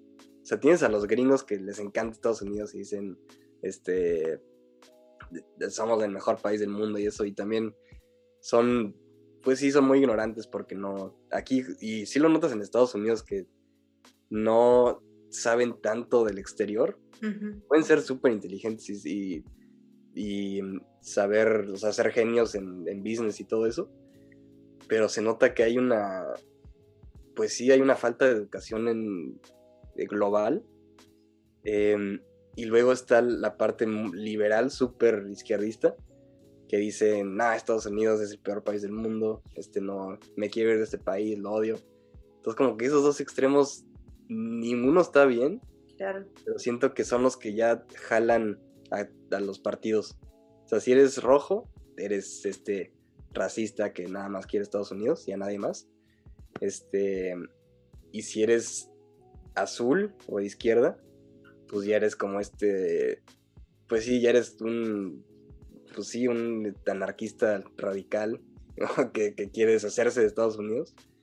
Este, pero no sé en Alemania y en España cómo es. Porque bueno, en Alemania, si eres, si dices Alemania ante todo y somos lo mejor, sí es como throwback. Yo creo que tiene mucho miedo al pasado y de hecho no les gusta hablar nada del tema, se sienten súper atacados enseguida.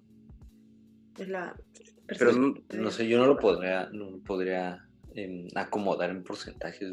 Yo Por ejemplo, aquí nadie, nadie, ah, dice Hitler en alto porque dice Hitler en alto y parece que estás matando a alguien.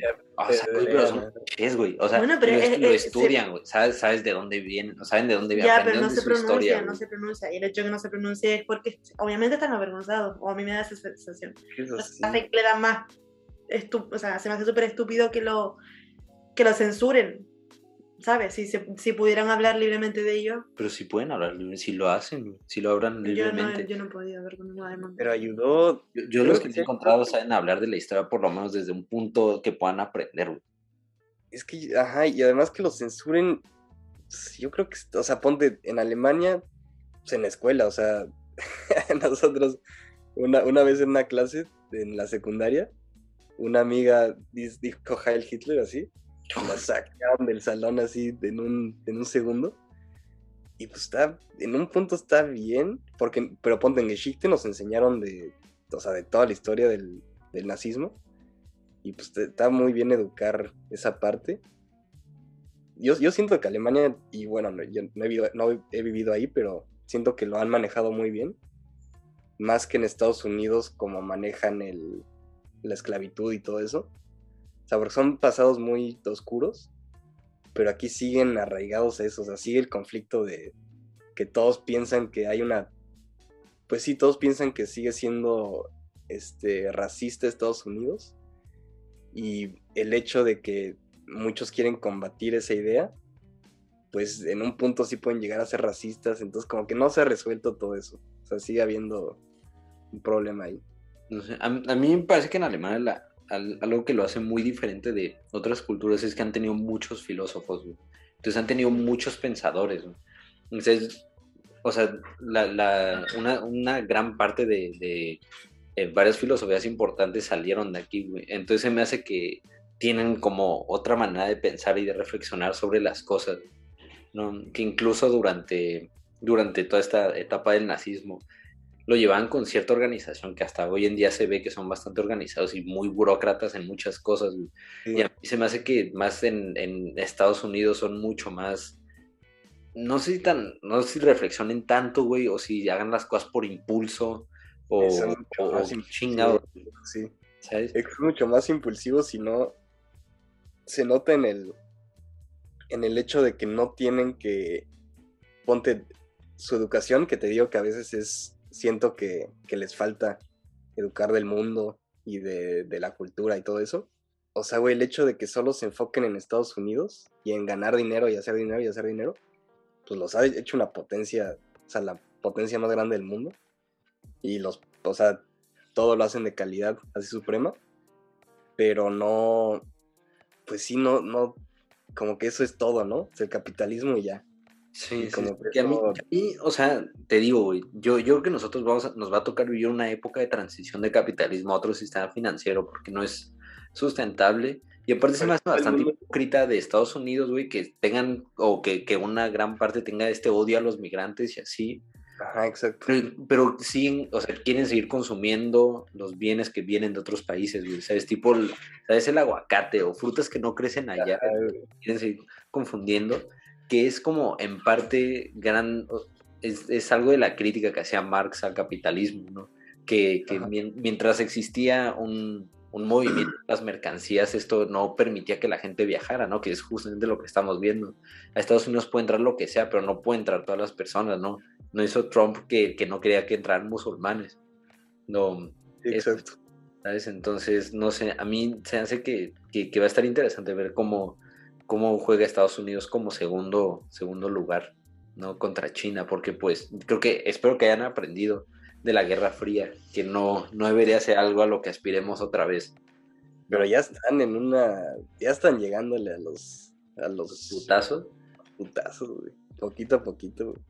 Sí, la diferencia es que China tiene un- una capacidad de organizarse mucho mayor que Estados Unidos, güey. ¿Sabes? Porque Estados Unidos, ahorita está escuchando, hace Ajá. como dos meses llegaban, llevaban como 700 mil muertos del COVID y China llevaba 7 mil.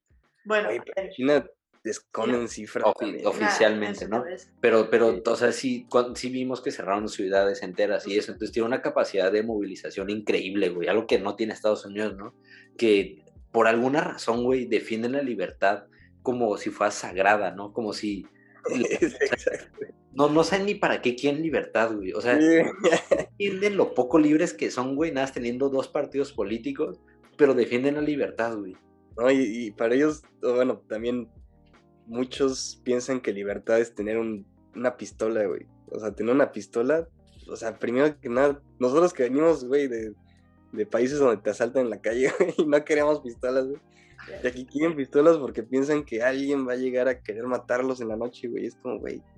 O sea, en vez de preocuparte por, por, o sea, cómo vas a matar a alguien, o sea, preocúpate por cómo hacer el país un mejor igualdad. Sí, o... y Pero esa idea, esa idea salió de, de también un filósofo que, que, que leí la semana pasada que se llama John Locke, que su idea era de que los, o sea, funcionaba cuando eran gobiernos chiquitos, güey, que su idea Ajá. era que la gente tuviera el poder de quitar a la gente el gobierno de su lugar si es que ellos no cumplían bien con su trabajo, que es una idea chida en, teoría, güey, ¿sabes? Pero no chida cuando ya tienes un, demasiada gente que, que con, con, ¿sabes? Con armas de ese calibre, ¿no? Como lo que vimos ahorita con este güey Kyle Rittenhouse, o no sé cómo se llamaba ese güey, que mató a un par de protestantes y lo declararon inocente. Y mira, eso, o sea, ponte, se, y eso sí creo, o sea, ponte lo de, el caso de que es inocente, pues si lo ves de que se le aventaron dos, tres güeyes y, y, pues se defendió, pues, o sea, se puede, si la ley lo, lo declara, pues hay alguna razón, pero también, o sea, como que todos ignoran el hecho de que el güey agarró un, o sea, rifle. agarró un, un rifle y se fue a una protesta, o sea, ¿qué, qué, güey? O sea, ¿en qué? O sea, eso, eso, o sea, tú vas a, a que te maten, güey. Y más esas protestas y sabes que la gente está tan enojada y tan radical, güey. O sea, él sabía lo que iba a pasar, sabía lo que iba a incitar y, y eso como que lo ignoran. El hecho de que sí se la aventaron, pues ya, o sea, se defendió y pues pasó eso, güey. Pero, pues era inevitable, o sea, y está muy raro porque pues, Pero no yo, puedes... o sea, yo no le encuentro justificación alguna para defender su posesión de las armas, que es algo que los hipnotiza más en no. Estados Unidos, güey. Sí, además es un, pues era un, pues tenía 17 años, vivía, o sea, se fue de un estado a otro, nada más a defender o a hacer lo que quisiera hacer, pero ya todo, o sea, porque tienes a toda la gente que dice, qué bueno que defendió a los negocios que se estaban destruyendo y todo eso, y esos son los que defienden que, que salió, pues sí, que, que no fue, que, que salió inocente, y luego tienes a todos los demás que y bueno, es, a esas personas las puedes llamar racistas y las puedes llamar, pues, y pues en, en algún modo, pues, sí, como que no piensan más allá de por qué fue con un rifle a... O sea, no quieren solucionar eso, les vale, les vale madre, solo quieren saber que ellos no son culpables, ni ellos ni Kyle Rittenhouse. Y luego tienes el otro lado, que son los de los protestantes, que dicen que es un racista y es un... y critican muy, o sea, es bueno que critiquen que lo que dijimos, que vino de otro estado con un rifle, que esperaba, o sea, fue culpa de él, pero también no ven la parte de lo dañinos que son los riots, o sea, to- todas las protestas de, de O sea, pero, pero calle y todo eso. Sí, pero los riots son un, un síntoma de un problema más Sí, grande. obvio, O sea, obvio. no dudo que la gente quisiera ir, o sea, ¿sabes? En su tiempo libre vaya a manifestarse por cosas, güey. No, es un puto cambio sistemático lo que necesitan, güey. Pero, Sí. Pero bueno, creo que ya nos desviamos mucho del tema. Vamos a cerrar el Y- episodio y y ya, Películas. un, Películas. un tema mucho más allá del cine, ¿no? Pero está muy chido, güey. A mí se hace que el cine también proyecta varias de esta crítica de la que hablamos de diferentes exacto. maneras, a través de diferentes historias. Em, pero en fin, em, ¿te Mil gracias. Mil gracias por acompañarnos hoy, güey. Eh, ¿Te gustaría Ay, recomendar alguna película que alguien, o sea, que te cambió la vida, además del Señor de los Anillos? Señor de los Anillos. Si no la han visto, Marta ya la viste. Pero tú ya la viste, Te ¿verdad? dije, bueno, por favor, no le digas que no viste esa película. Es un, es, es un dolor para mí. Te lo prometo. No, no, no. Al revés. Lo voy a reestructurar. Qué bueno que no las has visto. Velas, por favor. Con mente fresca. Te digo, la primera vez que ves una película es... Sí, exacto. Luego va a cambiar, güey. Y nada más, o sea, esta película, justo lo, que tanto me gusta del Señor de los Anillos es que deja, o sea, y la filosofía que hay detrás, o sea, deja al lado todo, todos los temas este, sociopolíticos. La política y la sociedad no importa nada, solo es el bien contra el mal. Y, y sí, o sea, la, la, lo que despierta en personas esa lucha entre el bien contra el mal, pero sin hablar de, de o sea, no es, no es ambigua y los personajes no son grises, o sea, son buenos o malos, pero eso lo hace mucho más, no sé, lo, lo hace mucho más inspirador. O sea, La veré. La veré.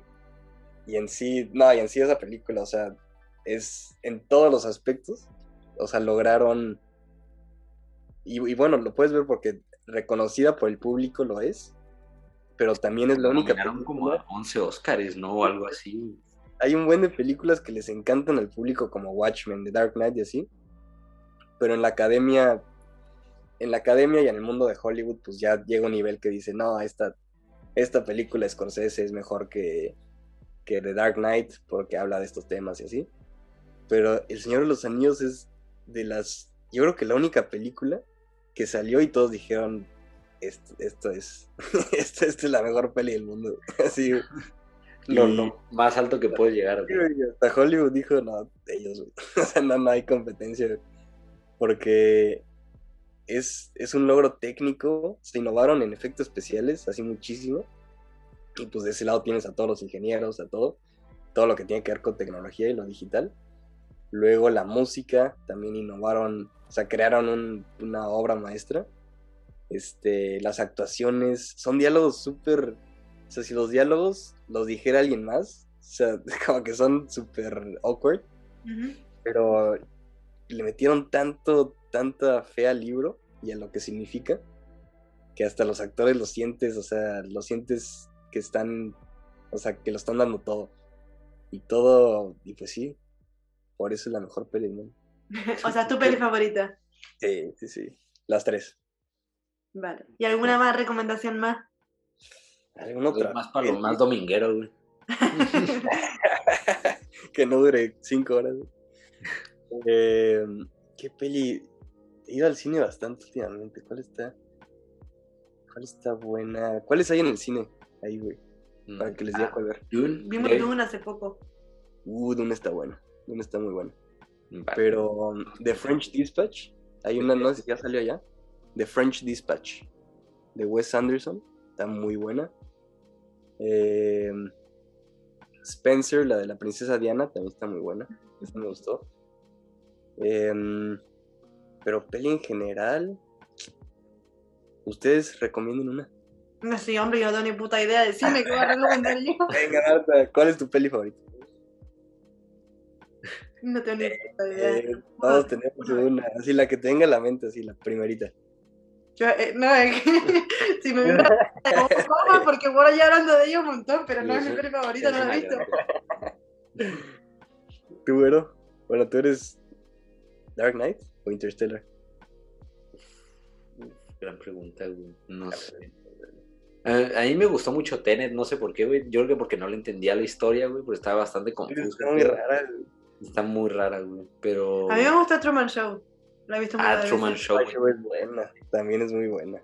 Ah, no, también- Mr. Nobody. Mr. Nobody es una película que Ah, me gusta un- guay. mucho, güey. Por si no la han visto, es una película que según yo no es Está tan rara famosa, cojones. pero trata un tema bastante, bastante chido. Que, que Sí. realmente no somos libres, ¿no? Pero ese es un tema que a mí me gusta mucho. güey. Como Truman Show también. to- Toda la filosofía del Truman Show también está cabrona. ¿Saben cuál? No he visto una. Porque últimamente no tiene una peli así que, que recomiende mucho.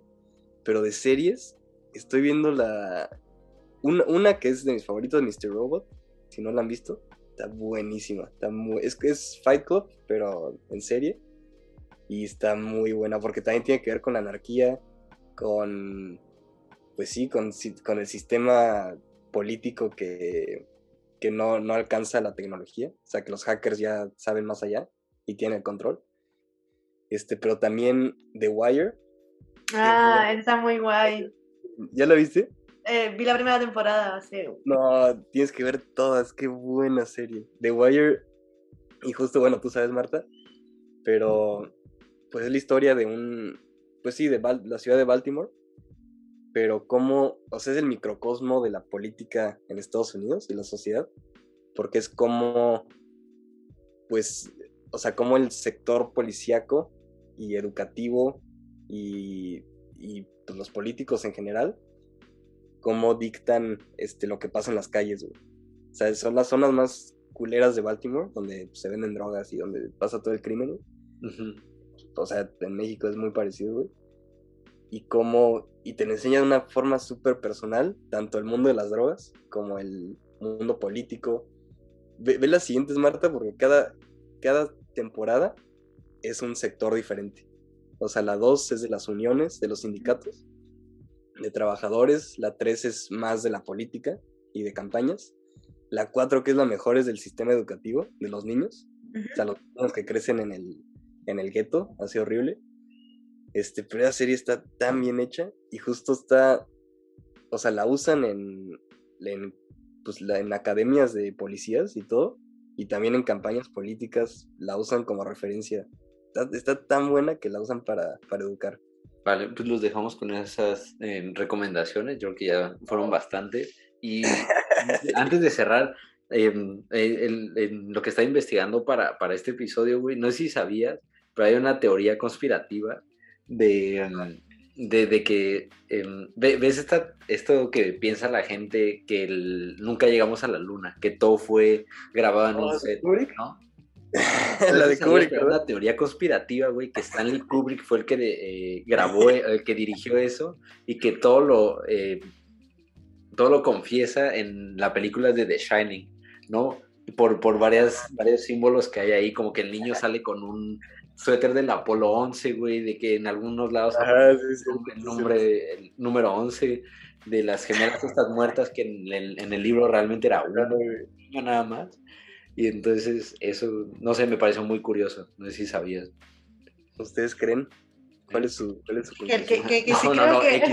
Era nada, ahí un Pero bueno, qué chido que te jalaste, Pablo. Estuvo mucho la Ah, ustedes, Ahí lo, ustedes. lo vamos a subir, güey. Dejamos, dejamos todavía el link de tu canal de YouTube de Macondo Gracias. Filmmaking.